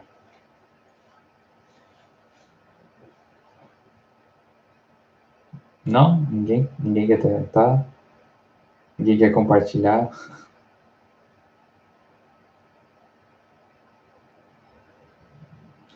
Eu fui fazer uma pesquisa sobre a pedra angular no sentido arquitetônico, no sentido de engenharia. E não tem uma clareza sobre o que é a pedra angular. Eu encontrei do, duas referências. A primeira referência, no sentido da pedra angular ser a pedra que fazia conexão no arco. Então, você tinha um arco, então você empilhava pedras, fazia o arco, só que ele, como ele está se inclinando, ele vai cair. Então você colocaria uma pedra no meio que faria o equilíbrio e faria com que o arco se mantesse firme. Então essa pedra central que ficaria aqui no arco, ele iria fazer com que o peso daqui fosse para cá e o peso daqui fosse para lá. Então faria um equilíbrio e aí a gente teria esse arco. Tanto é que você encontra em muitas abóboras, consegue em muitas igrejas, muitas construções antigas, você vê essa pedra. Essa é conhecida como a pedra angular. Quer dizer, é a pedra mais importante para você fazer um arco, para você fazer uma abóbora, para você fazer um ponto de equilíbrio. É, é a pedra mais importante. Então não é qualquer pedra. Ela tem que ser uma pedra muito bem trabalhada, muito bem construída. Tanto é que muitas dessas pedras costumavam ser decoradas. Elas costumavam ter imagens, elas costumavam ser enfeitadas, devido à importância arquitetônica daquela pedra. Porque, assim, a, a, a, a engenharia civil do tempo romano é, não tinha cimento. Eles tinham uma técnica que a gente não sabe como funciona, que é uma técnica em qual eles conseguiam unificar pedras de tal maneira que elas não se desconectavam. Então havia um estudo muito profundo e a pedra angular era uma das técnicas que sobreviveu. Então é uma pedra extremamente importante. E no texto de Isaías, a pedra angular faz referência à importância de Cristo. A pedra que foi rejeitada é aquela que Deus usa para ser a pedra angular. Quer dizer, aquela pedra mais feinha, mais vagabunda, aquela que ninguém acha que serve para alguma coisa, é aquela que vai dar o equilíbrio e sustentação para a obra. E aí dá para surgir um milhão de metáforas. Ah, Deus que faz o equilíbrio entre o homem né? E Deus, ah, ele faz o equilíbrio na nossa vida, ele faz o ponto né, de, de angulação da nossa fé. Acho que aí é tudo extrapolação e alegoria. Aqui é uma referência de que aquilo que era menos valorizado torna-se a coisa mais valorizada. Só que a figura da pedra, alegoricamente, é uma figura muito forte. Em termos da sua estrutura sólida, no sentido da proteção, da rigidez, da segurança. A pedra ela era usada para fundamento, os palácios eram feitos de pedra, construções que eram feitas para se manter eram feitas de pedra. Tudo aquilo que você quer fazer com seriedade, sobriedade, constituição é baseado na pedra. Só que ele usa essa, essa, essa expressão, a pedra viva fazendo uma referência às palavras de Paulo, às palavras de Isaías, às palavras de Jeremias, à palavra dos profetas, referindo-se à firmeza de Deus. É claro que isso claramente é uma metáfora.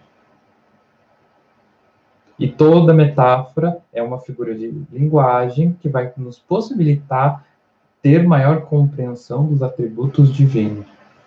Então, chegando-se a Deus, a pedra viva rejeitada pelos homens. Chegando-vos a Cristo. Então, ele já começa. A gente tem que chegar à presença de Cristo, que é a pedra que é rejeitada. As pessoas rejeitam o Filho de Deus. E aí eu perguntar para vocês, como é que as pessoas rejeitam o Filho de Deus? Como é que se rejeita a Cristo?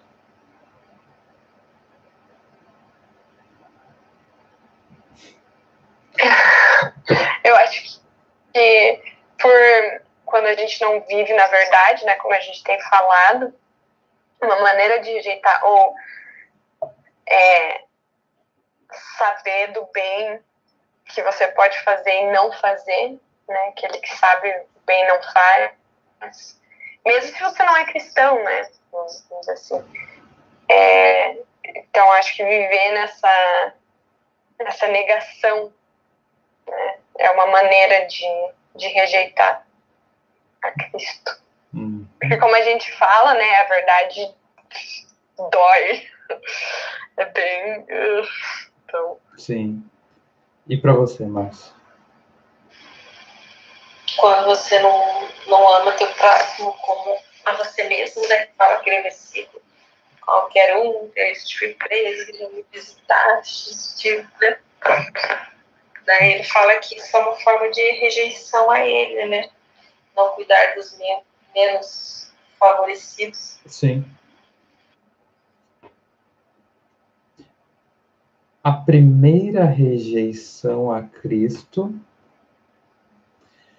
é quando a gente não procura Ele. É quando a gente não fala com Ele. É quando a gente rejeita Ele, o próprio Cristo. A gente rejeita a ação do Espírito Santo a gente rejeita viver na presença de Deus. É uma rejeição.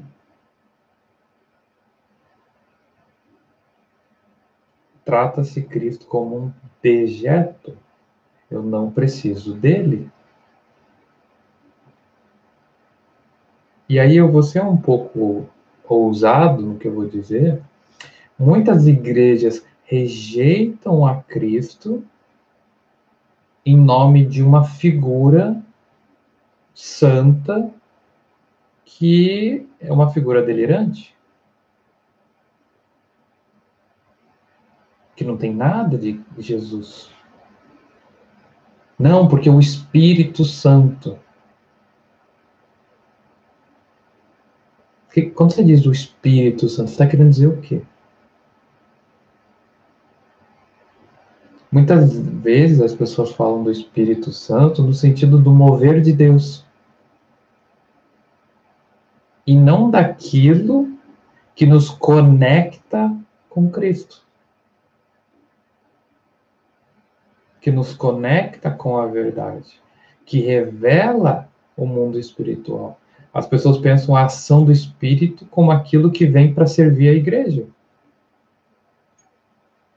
e não aquilo que conecta a gente com Cristo. Isso é uma forma de rejeitar. É transformar Jesus numa ferramenta e não numa pessoa.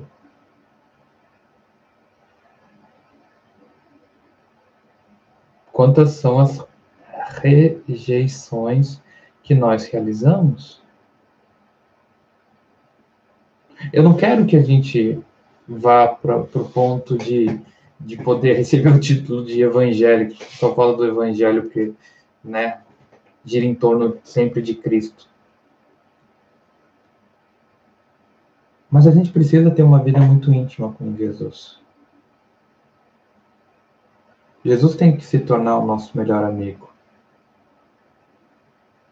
Ele tem que se tornar uma figura extremamente verdadeira, ao qual a gente fala com ele sempre.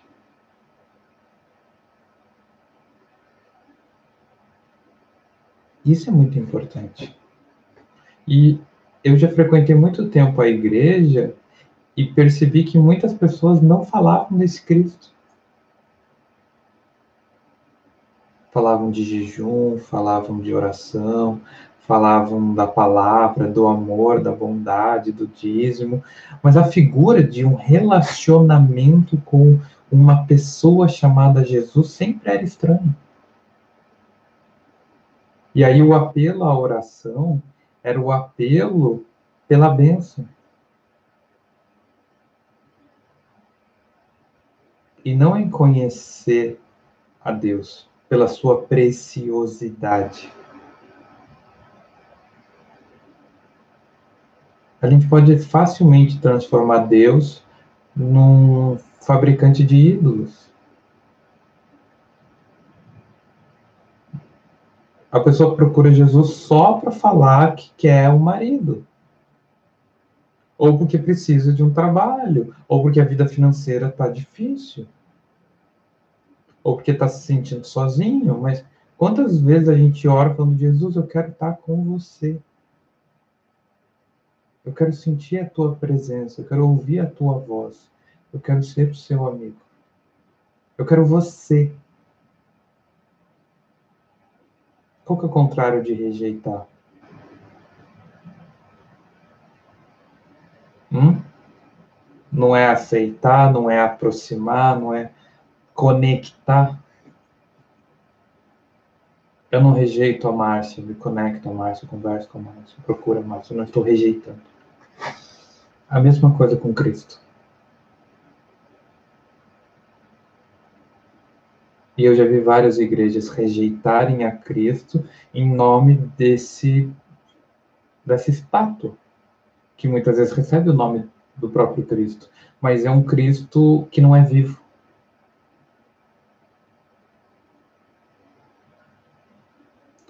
E aqui ele fala, é eleito e precioso para Deus. Consegue imaginar Deus Criador dos céus, da terra, do universo, de tudo, tem um interesse gigantesco em olhar para Cristo, em estar com Jesus. Quais preciosidades tem em Cristo? Quantas vezes a gente nega isso por mesquinharia? Diga, Cris. eu estava refletindo agora e eu tipo, tenho pensado bastante assim, sobre o relacionamento da igreja com a Bíblia e tudo. E eu acho que em muitos aspectos a Bíblia substituiu esse relacionamento com Cristo. Sabe? E o que, o que é muito interessante porque João fala de Cristo como a palavra, né? O significado, a palavra. Só que no que muitos cristãos se apegam e até dizer, sei lá, mestrado, eu vejo sim bastante importância. Claro que a Bíblia é importante, mas é, acho que o que a gente tem falado também bastante, né, sobre o fato da palavra matar e o Espírito vivificar, e Cristo é o Espírito, né? Só que o que se vê na igreja muito é, é esse relacionamento intenso com a Bíblia,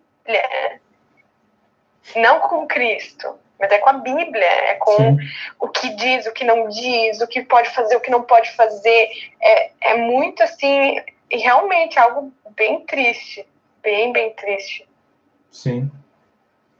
Para mim, é, todo cristão ele precisa vencer três barreiras, né?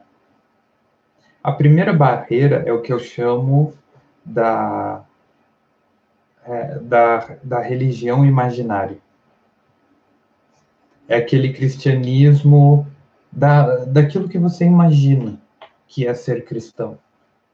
E aí você fica é, alimentando o teu imaginário com as imagens que você tem acesso de outras pessoas e de outros cristãos.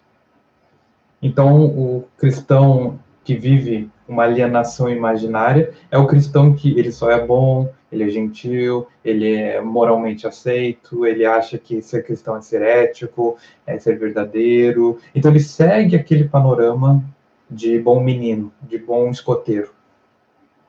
Ele segue as diretrizes que ele acredita e que estão alinhados muito mais à cultura do que ao próprio Deus.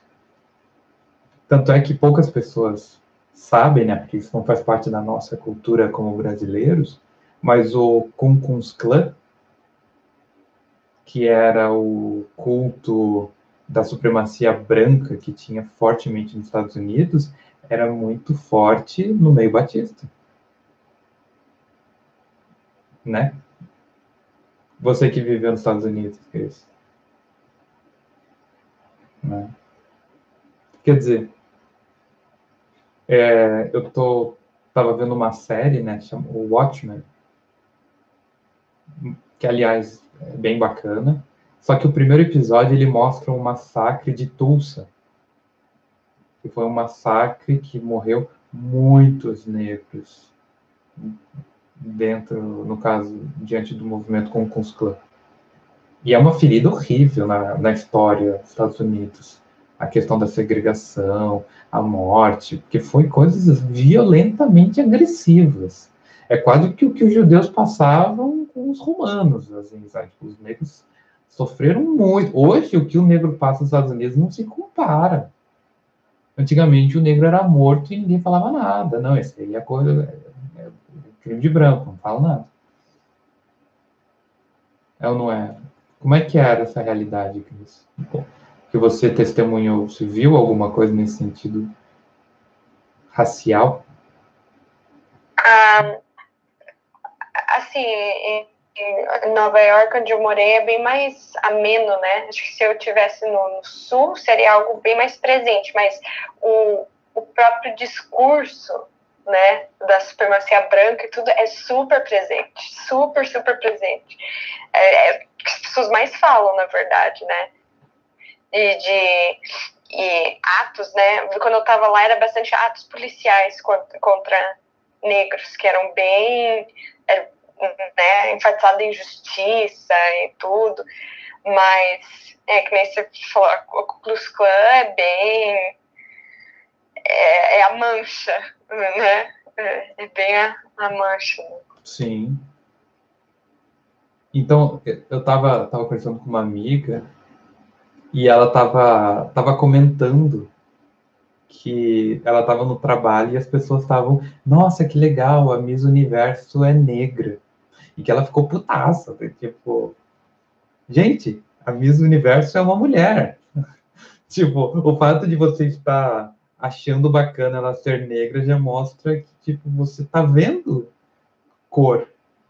E você tá dizendo, tipo, uau, né? Tipo, eu falei, gente, tipo, a gente tem que chegar num ponto de simplesmente dizer, nossa, né?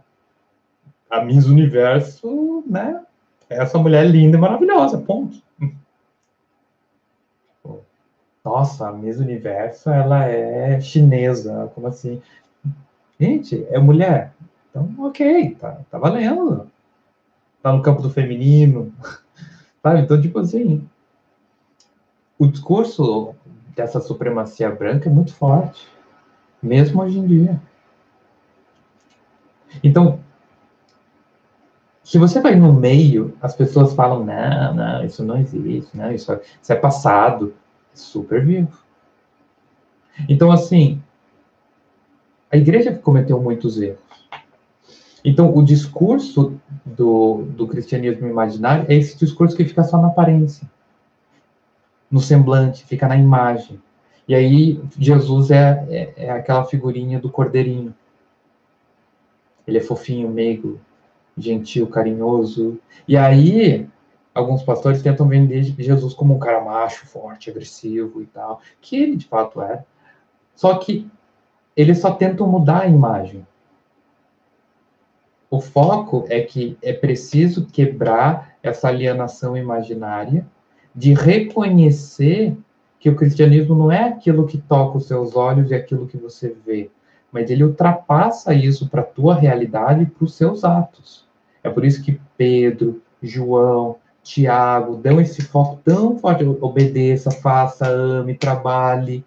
Não fique na, na imagem sabe? É, ultrapasse isso, vá para o mundo real. E aí, quando você começa a ter o choque com a, essa, esse cristianismo imaginário, começa a ter essa desalienação, você passa para o cristianismo simbólico, que é quando o cristianismo ele só é visto no período da letra. E isso é muito forte nas faculdades, isso é muito forte entre pastores, entre pessoas muito aprofundadas, que fica ao pé da letra e trata a Bíblia como se fosse a, a constituição né, da Nova Jerusalém. Não, não, não, peraí, peraí, peraí, mas a palavra que diz aqui para o dia da visitação é episcope, então não pode ser o dia do juízo, porque ele não está usando o dia do juízo, está usando o dia da visitação. O cara pega o pé da letra e não entende que isso pode ser uma metáfora. Dia da visitação. Quer dizer, o quê? É prisão Jesus sabia o nome de, da visitação? Quer dizer, como reconhecer figura de linguagem? Como reconhecer que a palavra tem suas limitações? Pela própria palavra, pela estrutura da letra. A letra não pode ir além da sua própria estruturação. E aí vem aquilo que eu tenho é, conduzido no grupo de quarta, que eu chamo a teologia do real. Que é quando você chega diante de um Deus real. E aí a Bíblia, ela é um amparo, a igreja é um amparo para que a gente possa sair desse ponto de ignorância para o conhecimento real de Deus, de relacionamento, de realidade, de alguém que eu conheço, que eu falo. Então, esse Cristo é rejeitado, o Cristo real é rejeitado e é substituído por um Deus imaginário. E aí, cada igreja que você frequenta é um Jesus diferente. É uma imagem diferente de Deus. E aí falta a conectividade real com Deus. Porque ele é vivo. E isso quebrou muito dos meus paradigmas quando eu comecei a entender que um, um católico pode ser verdadeiramente cristão. Por quê? Porque nessa alienação imaginária, quando você é evangélico, evangélicos pentecostais você vê com, né, com um pezinho atrás. Neopentecostal é vendido. Protestante é atrasado. Católico é, é cego e nem é considerado cristão. Esse é o discurso imaginário da igreja evangélica. E aí você vai conhecer a vida do Padre Pio de Pietrelcina e você fala, caraca, esse cara é muito santo. E aí você vai conhecer a vida do João Paulo II e fala, puxa, esse cara é muito santo. E aí você conhece um católico e fala, nossa, esse cara realmente ama Deus e ama Cristo. E aí você vai lá com um católico e ele fala, não, cara, para mim Deus é tudo. E você se surpreende com o discurso, fala, cara, tem algo errado. E aí você conhece um, um rapaz que faz parte da Igreja Universal do Reino de Deus, que é cristão e que realmente busca Deus. Eu conheci. É um mistério da ação do Espírito, porque está no campo do real. A nossa imagem não consegue alcançar, a nossa letra não consegue alcançar. A gente tem que ir para além disso. E aquilo que eu estava explicando da fé, lembra? A fé com sentido a fé sem sentido e a fé fora do sentido? A fé com sentido é a fé da letra. A fé sem sentido é a fé do paradoxo que a gente vai encontrar na palavra de Deus, que começa a extrapolar para o mundo real. E a fé fora do sentido é o que? É fora da letra. Ela ultrapassa a letra, porque a letra não consegue contê-la. E aí é o relacionamento com Deus que nos transforma. Só que quando você fala isso, o que, que as pessoas tendem a dizer? Você é louco? Isso não existe. É besteira. Você está você tá sendo idiota, você está querendo negar a palavra de Deus, você quer rejeitar a palavra, você quer rejeitar a igreja, você quer dizer que o pastor não presta, você quer. Quantas vezes eu já passei por acusações nesse sentido? E eu já falei, gente, tudo isso aqui é para levar a gente a conhecer um Deus real e verdadeiro. E sem isso, não vale nada. Não vale nada.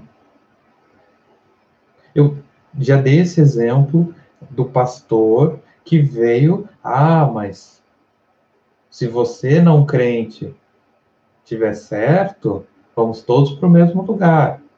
Agora, se você não crente tiver errado, você vai queimar no inferno e eu vou ascender ao paraíso. Só que se você tiver certo e fomos para o mesmo lugar, a minha vida foi boa, justa, moral e adequada. Então eu não me entristeço pelas minhas decisões. Isso é o cristianismo imaginário.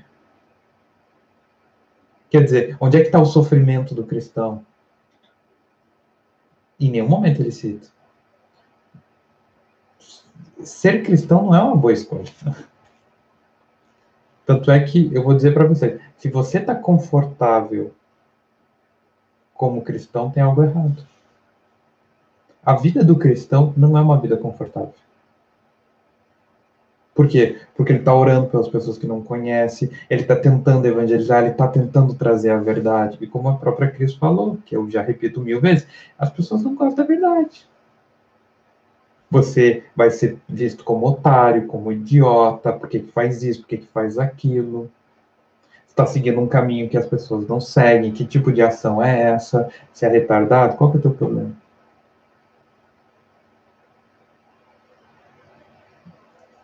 Entende? Cristianismo não é uma boa escolha. Cristianismo é a escolha. Então, se a gente não se encanta com Cristo, a gente não está disposto a sofrer por Cristo. Só que todo mundo que foi tocado pelo Espírito Santo teve esse encanto, que a gente chama de primeiro amor. Mas quantas pessoas esqueceram desse encanto? Por causa dessa coisa chamada é, teologia imaginária? Assuma essa imagem, fique nesse semblante, faça de conta, e aí você vai ser abençoado. E aí você tem gente nos Estados Unidos que é supremacista branco e cristão ao mesmo tempo. E acha que não tem problema nenhum. E aí você tem pessoas que são extremamente políticos com doutrinas que são completamente opostas ao cristianismo e acham que não tem problema nenhum.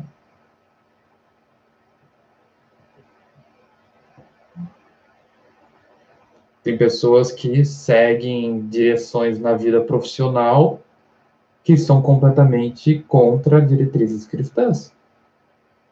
Empresas que matam seus funcionários. Mas não tem problema nenhum.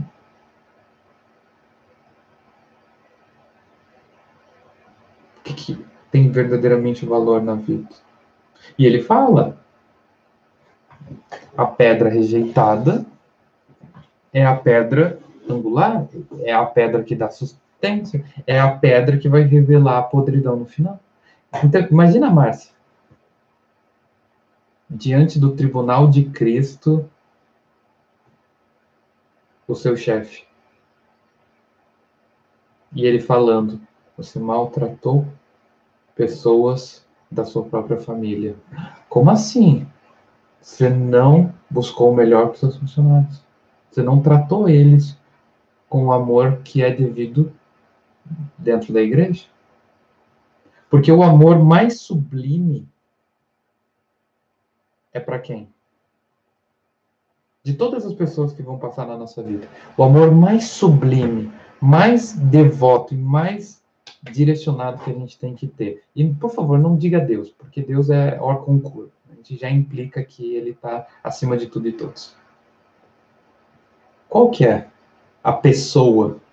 Qual que é o grupo de pessoas? Qual que é o meio que tem que ter o amor mais dedicado? Hum? Família. Família. Consegue ser mais específica? Primo é família. Avô é família. Família nuclear, mãe, pai, filhos. Você deu três nomes: pai, mãe e filhos. Uhum. Quer tentar? Pra mim, a família nuclear. Tipo, a família, né? Você vive junto por muito tempo. Né? E você, Márcio? O amor mais dedicado? Ah, eu acho que são as famí a família mesmo, não os familiares, né? Parente mais distante. Acho que é pai, mãe mesmo. E filhos, né? Irmãos. Eu já expliquei, né? Tanto é que eu fazia sempre referência da mãozinha. Quem lembra da mãozinha? Não? Não, não é assim. Não tô eu. Primeiro amor, Cristo. E aí a gente tem as quatro derivações. Primeiro é o cônjuge. O amor mais importante, tirando para Deus, é para o seu marido. Não é para o seu pai, não é para sua mãe, não é para os seus filhos. É para o seu marido. A maior dedicação tem que ser para aquele que você vai escolher casar. Depois disso, vem os seus filhos. Depois dos filhos, vem os pais. E aí os irmãos. Mas não fique assim, o amor sublime do marido para o filho, não é isso. É uma coisa assim. Não é tanta diferença. Você não vai estar amando menos a sua mãe. Só que você não vai dormir de conchinha com a sua mãe. E não se iluda. Filho pequeno gosta de dormir com o pai, gosta de estar perto, gosta de abraçar, gosta de grudar. Tanto é que eu lembro que um amigo meu ele brincava assim: o amor mais forte que você tem que ter é para quem você passa mais tempo grudado. Então, de todo mundo, sua esposa é a pessoa que vai ficar mais grudadinha com você. Depois os filhos ficam grudados com os pais, depois quem? São os pais. Depois os irmãos. E aí, primos e derivações. Eu acho muito bonito, porque realmente é bem simples. Quanto mais grudado, mais amor tem que ter. E Cristo habita em nós e ele faz parte do nosso coração, ele tem que ter um amor total, mas é ele a fonte de água vida, ele é a fonte do amor. Então, essa dedicação a Cristo também é extremamente importante. Mas falando de pessoas, o amor tem que ser dedicado ao marido, à esposa. Depois os filhinhos, depois os papais, depois os irmãozinhos. E assim a gente vai se desenvolvendo. Porque se você tem o um núcleo familiar porque vocês falaram família nuclear. Mas a família nuclear, o núcleo da família nuclear é o, é o casal. Então, os filhos que orbitam essa relação desse sol que é o pai e a mãe.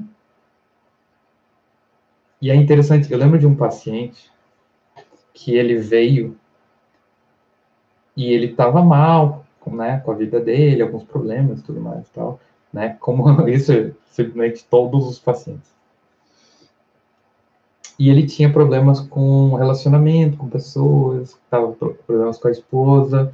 E aí a gente foi conversando, e daí um dia ele falou que ele se sentia mal porque ele tinha impotência sexual, ele ejaculava.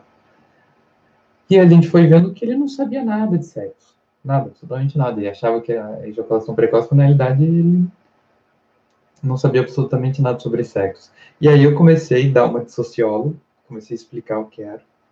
E a vida dele sexualmente começou a melhorar com a esposa, o que trouxe maior conectividade entre o casal, maior amor, maior vínculo, porque eles tinham um amor, mas eles não se autorizavam a se tocar. Então o sexo foi se autorizando, eles criaram um relacionamento. E aí eles foram ficando mais perto, mais juntos, mais amigos, eles foram ficando cada vez mais uma só carne. A filha que estava indo mal na escola, que tinha problema de insônia, de repente começou a ir bem na escola, começou a ter problema, passou os problemas de insônia e a família começou a fluir completamente bem. Ah, Marta, quer dizer que o problema era a vida sexual do marido? Não, era a conectividade do, do, do pai e da mãe, que estava variando para os filhos. Tanto é que a gente fala no consultório, filho pequeno é o sintoma da família. Você vê a criança mal, pode ter certeza. Mira nos pais. Investiga um pouco os pais. E você vai encontrar os problemas. Então, Cristo é pedra viva, ele é a pedra angular, ele nos ensina a avançar da maneira real. Então, tomar esse conhecimento para que a gente tenha a verdadeira religião. A religião real. A teologia real. E essa pedra angular que é rejeitada pelos demais é aquela que a gente dá maior preciosidade. E ele continua no verso 5 dizendo: Vocês também são pedra viva. São edificados como casa espiritual para serem sacerdotes santos, a fim de oferecer sacrifício espiritual aceitável a Deus por meio de Cristo. Então, nós somos edificados como casa espiritual e nós assumiremos o sacerdócio santo na nossa vida. O templo do Espírito Santo é o nosso corpo. Nós somos o templo, nós somos casa espiritual e nós somos sacerdote. E se o sacerdote ia mal, o templo ia mal e a comunidade ia mal. Não é? A gente não deu exemplo lá de 1 Samuel 4, que os sacerdotes estavam, né, aprontando todas, e daí no momento que precisou da unção divina deu tudo errado?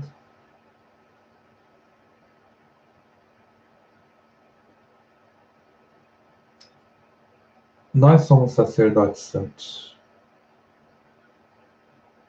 E a grande pergunta é como nós temos sido sacerdotes. Semana que vem, né? Que eu acredito que vai ser o nosso último estudo, né? Do, do ano, né? Que vai ser dia 18. Porque a gente está pensando em fazer um, uma situaçãozinha especial de 25 não, especial de Natal, literalmente, olha só, grupo de quarto, a gente até especial de Halloween. Mas semana que vem a gente vai aprofundar um pouco mais do verso 5 sobre o sacerdócio, o templo do Espírito Santo, para que a gente possa continuar avançando e compreendendo exatamente a essência da verdadeira religião.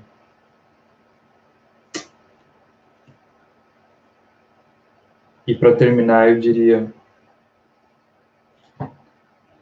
todas as derivações que a gente aprende com Cristo sobre o amor diante de um marido, de uma esposa, de filhos, de pais, a, a relação do cuidado, da misericórdia, bondade, o amor, tudo isso a gente vivencia diante de Jesus. Então, quanto mais profundo for a nossa relação com o próprio Deus, mais essas verdades vão se imprimir dentro de nós. Então, que a gente possa aprender com Cristo, com a palavra que Ele nos deixou, e para que a gente possa avançar cada vez mais para aquilo que realmente vai construir uma vida boa e agradável.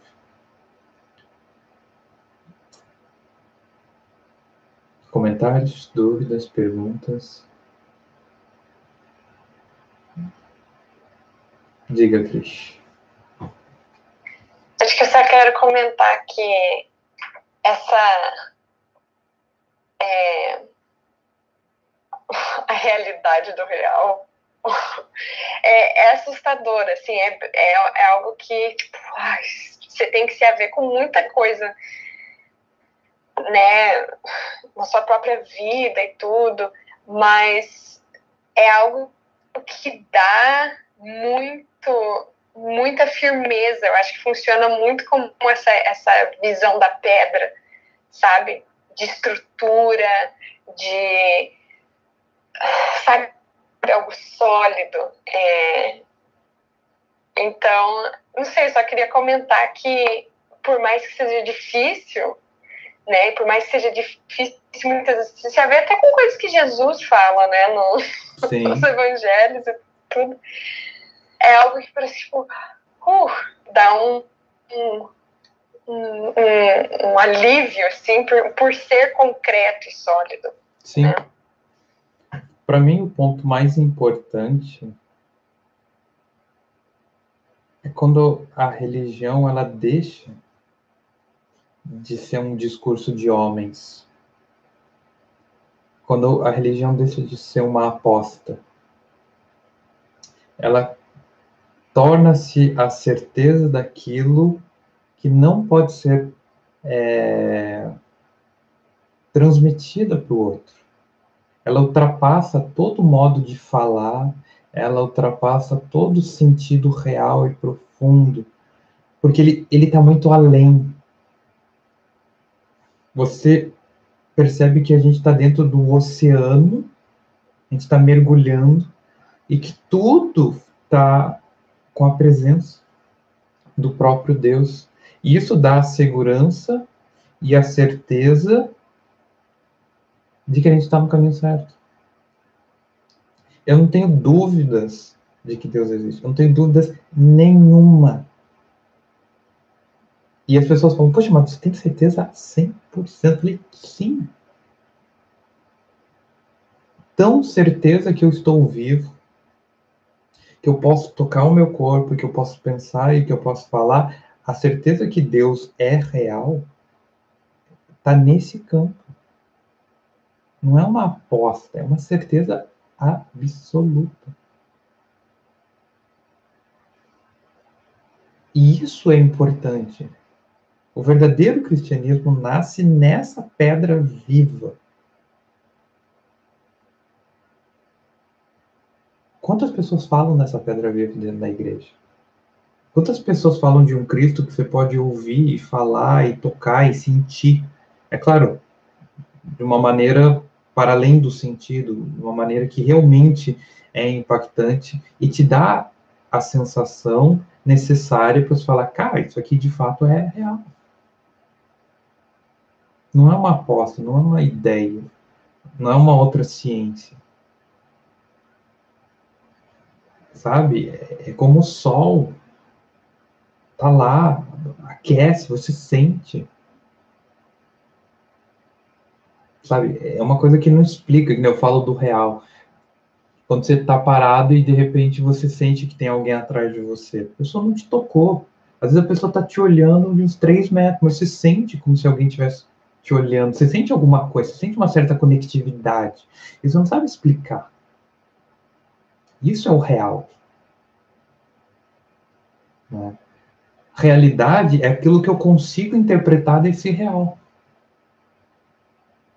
que precisa ser construído no meu ego, no meu eu, como um teatro visual. Então, imaginário não é um, um errado, não é um pecado. Mas você tem que ter o ancoramento, essa é a expressão que eu uso, ancoramento no mundo real. Ai, a minha vida é difícil, nada muda. Mas você tem feito alguma coisa? Você tem buscado verdadeiramente mudar? E aí descobre que não. Então, essa rejeição do Cristo é o Cristo que você pode sentir, você pode viver. E aí, quando ele fala o dia da visitação, eu imagino aquela figura do a parábola das virgens. E aí, e, e Cristo vem, você vai estar com o lampião aceso, com óleo, ou, né, ou vai estar de qualquer jeito? E quantas pessoas não estão preparadas para o dia da visitação? Sabe, prova surpresa? Gente, hoje tem prova surpresa. Todo mundo, ah, não me preparei. É mais ou menos isso. Mas sempre tinha um menino que estava todo feliz. Ah, eu vou casar. Você era essa pessoa, Cris? Ah, eu não era, não.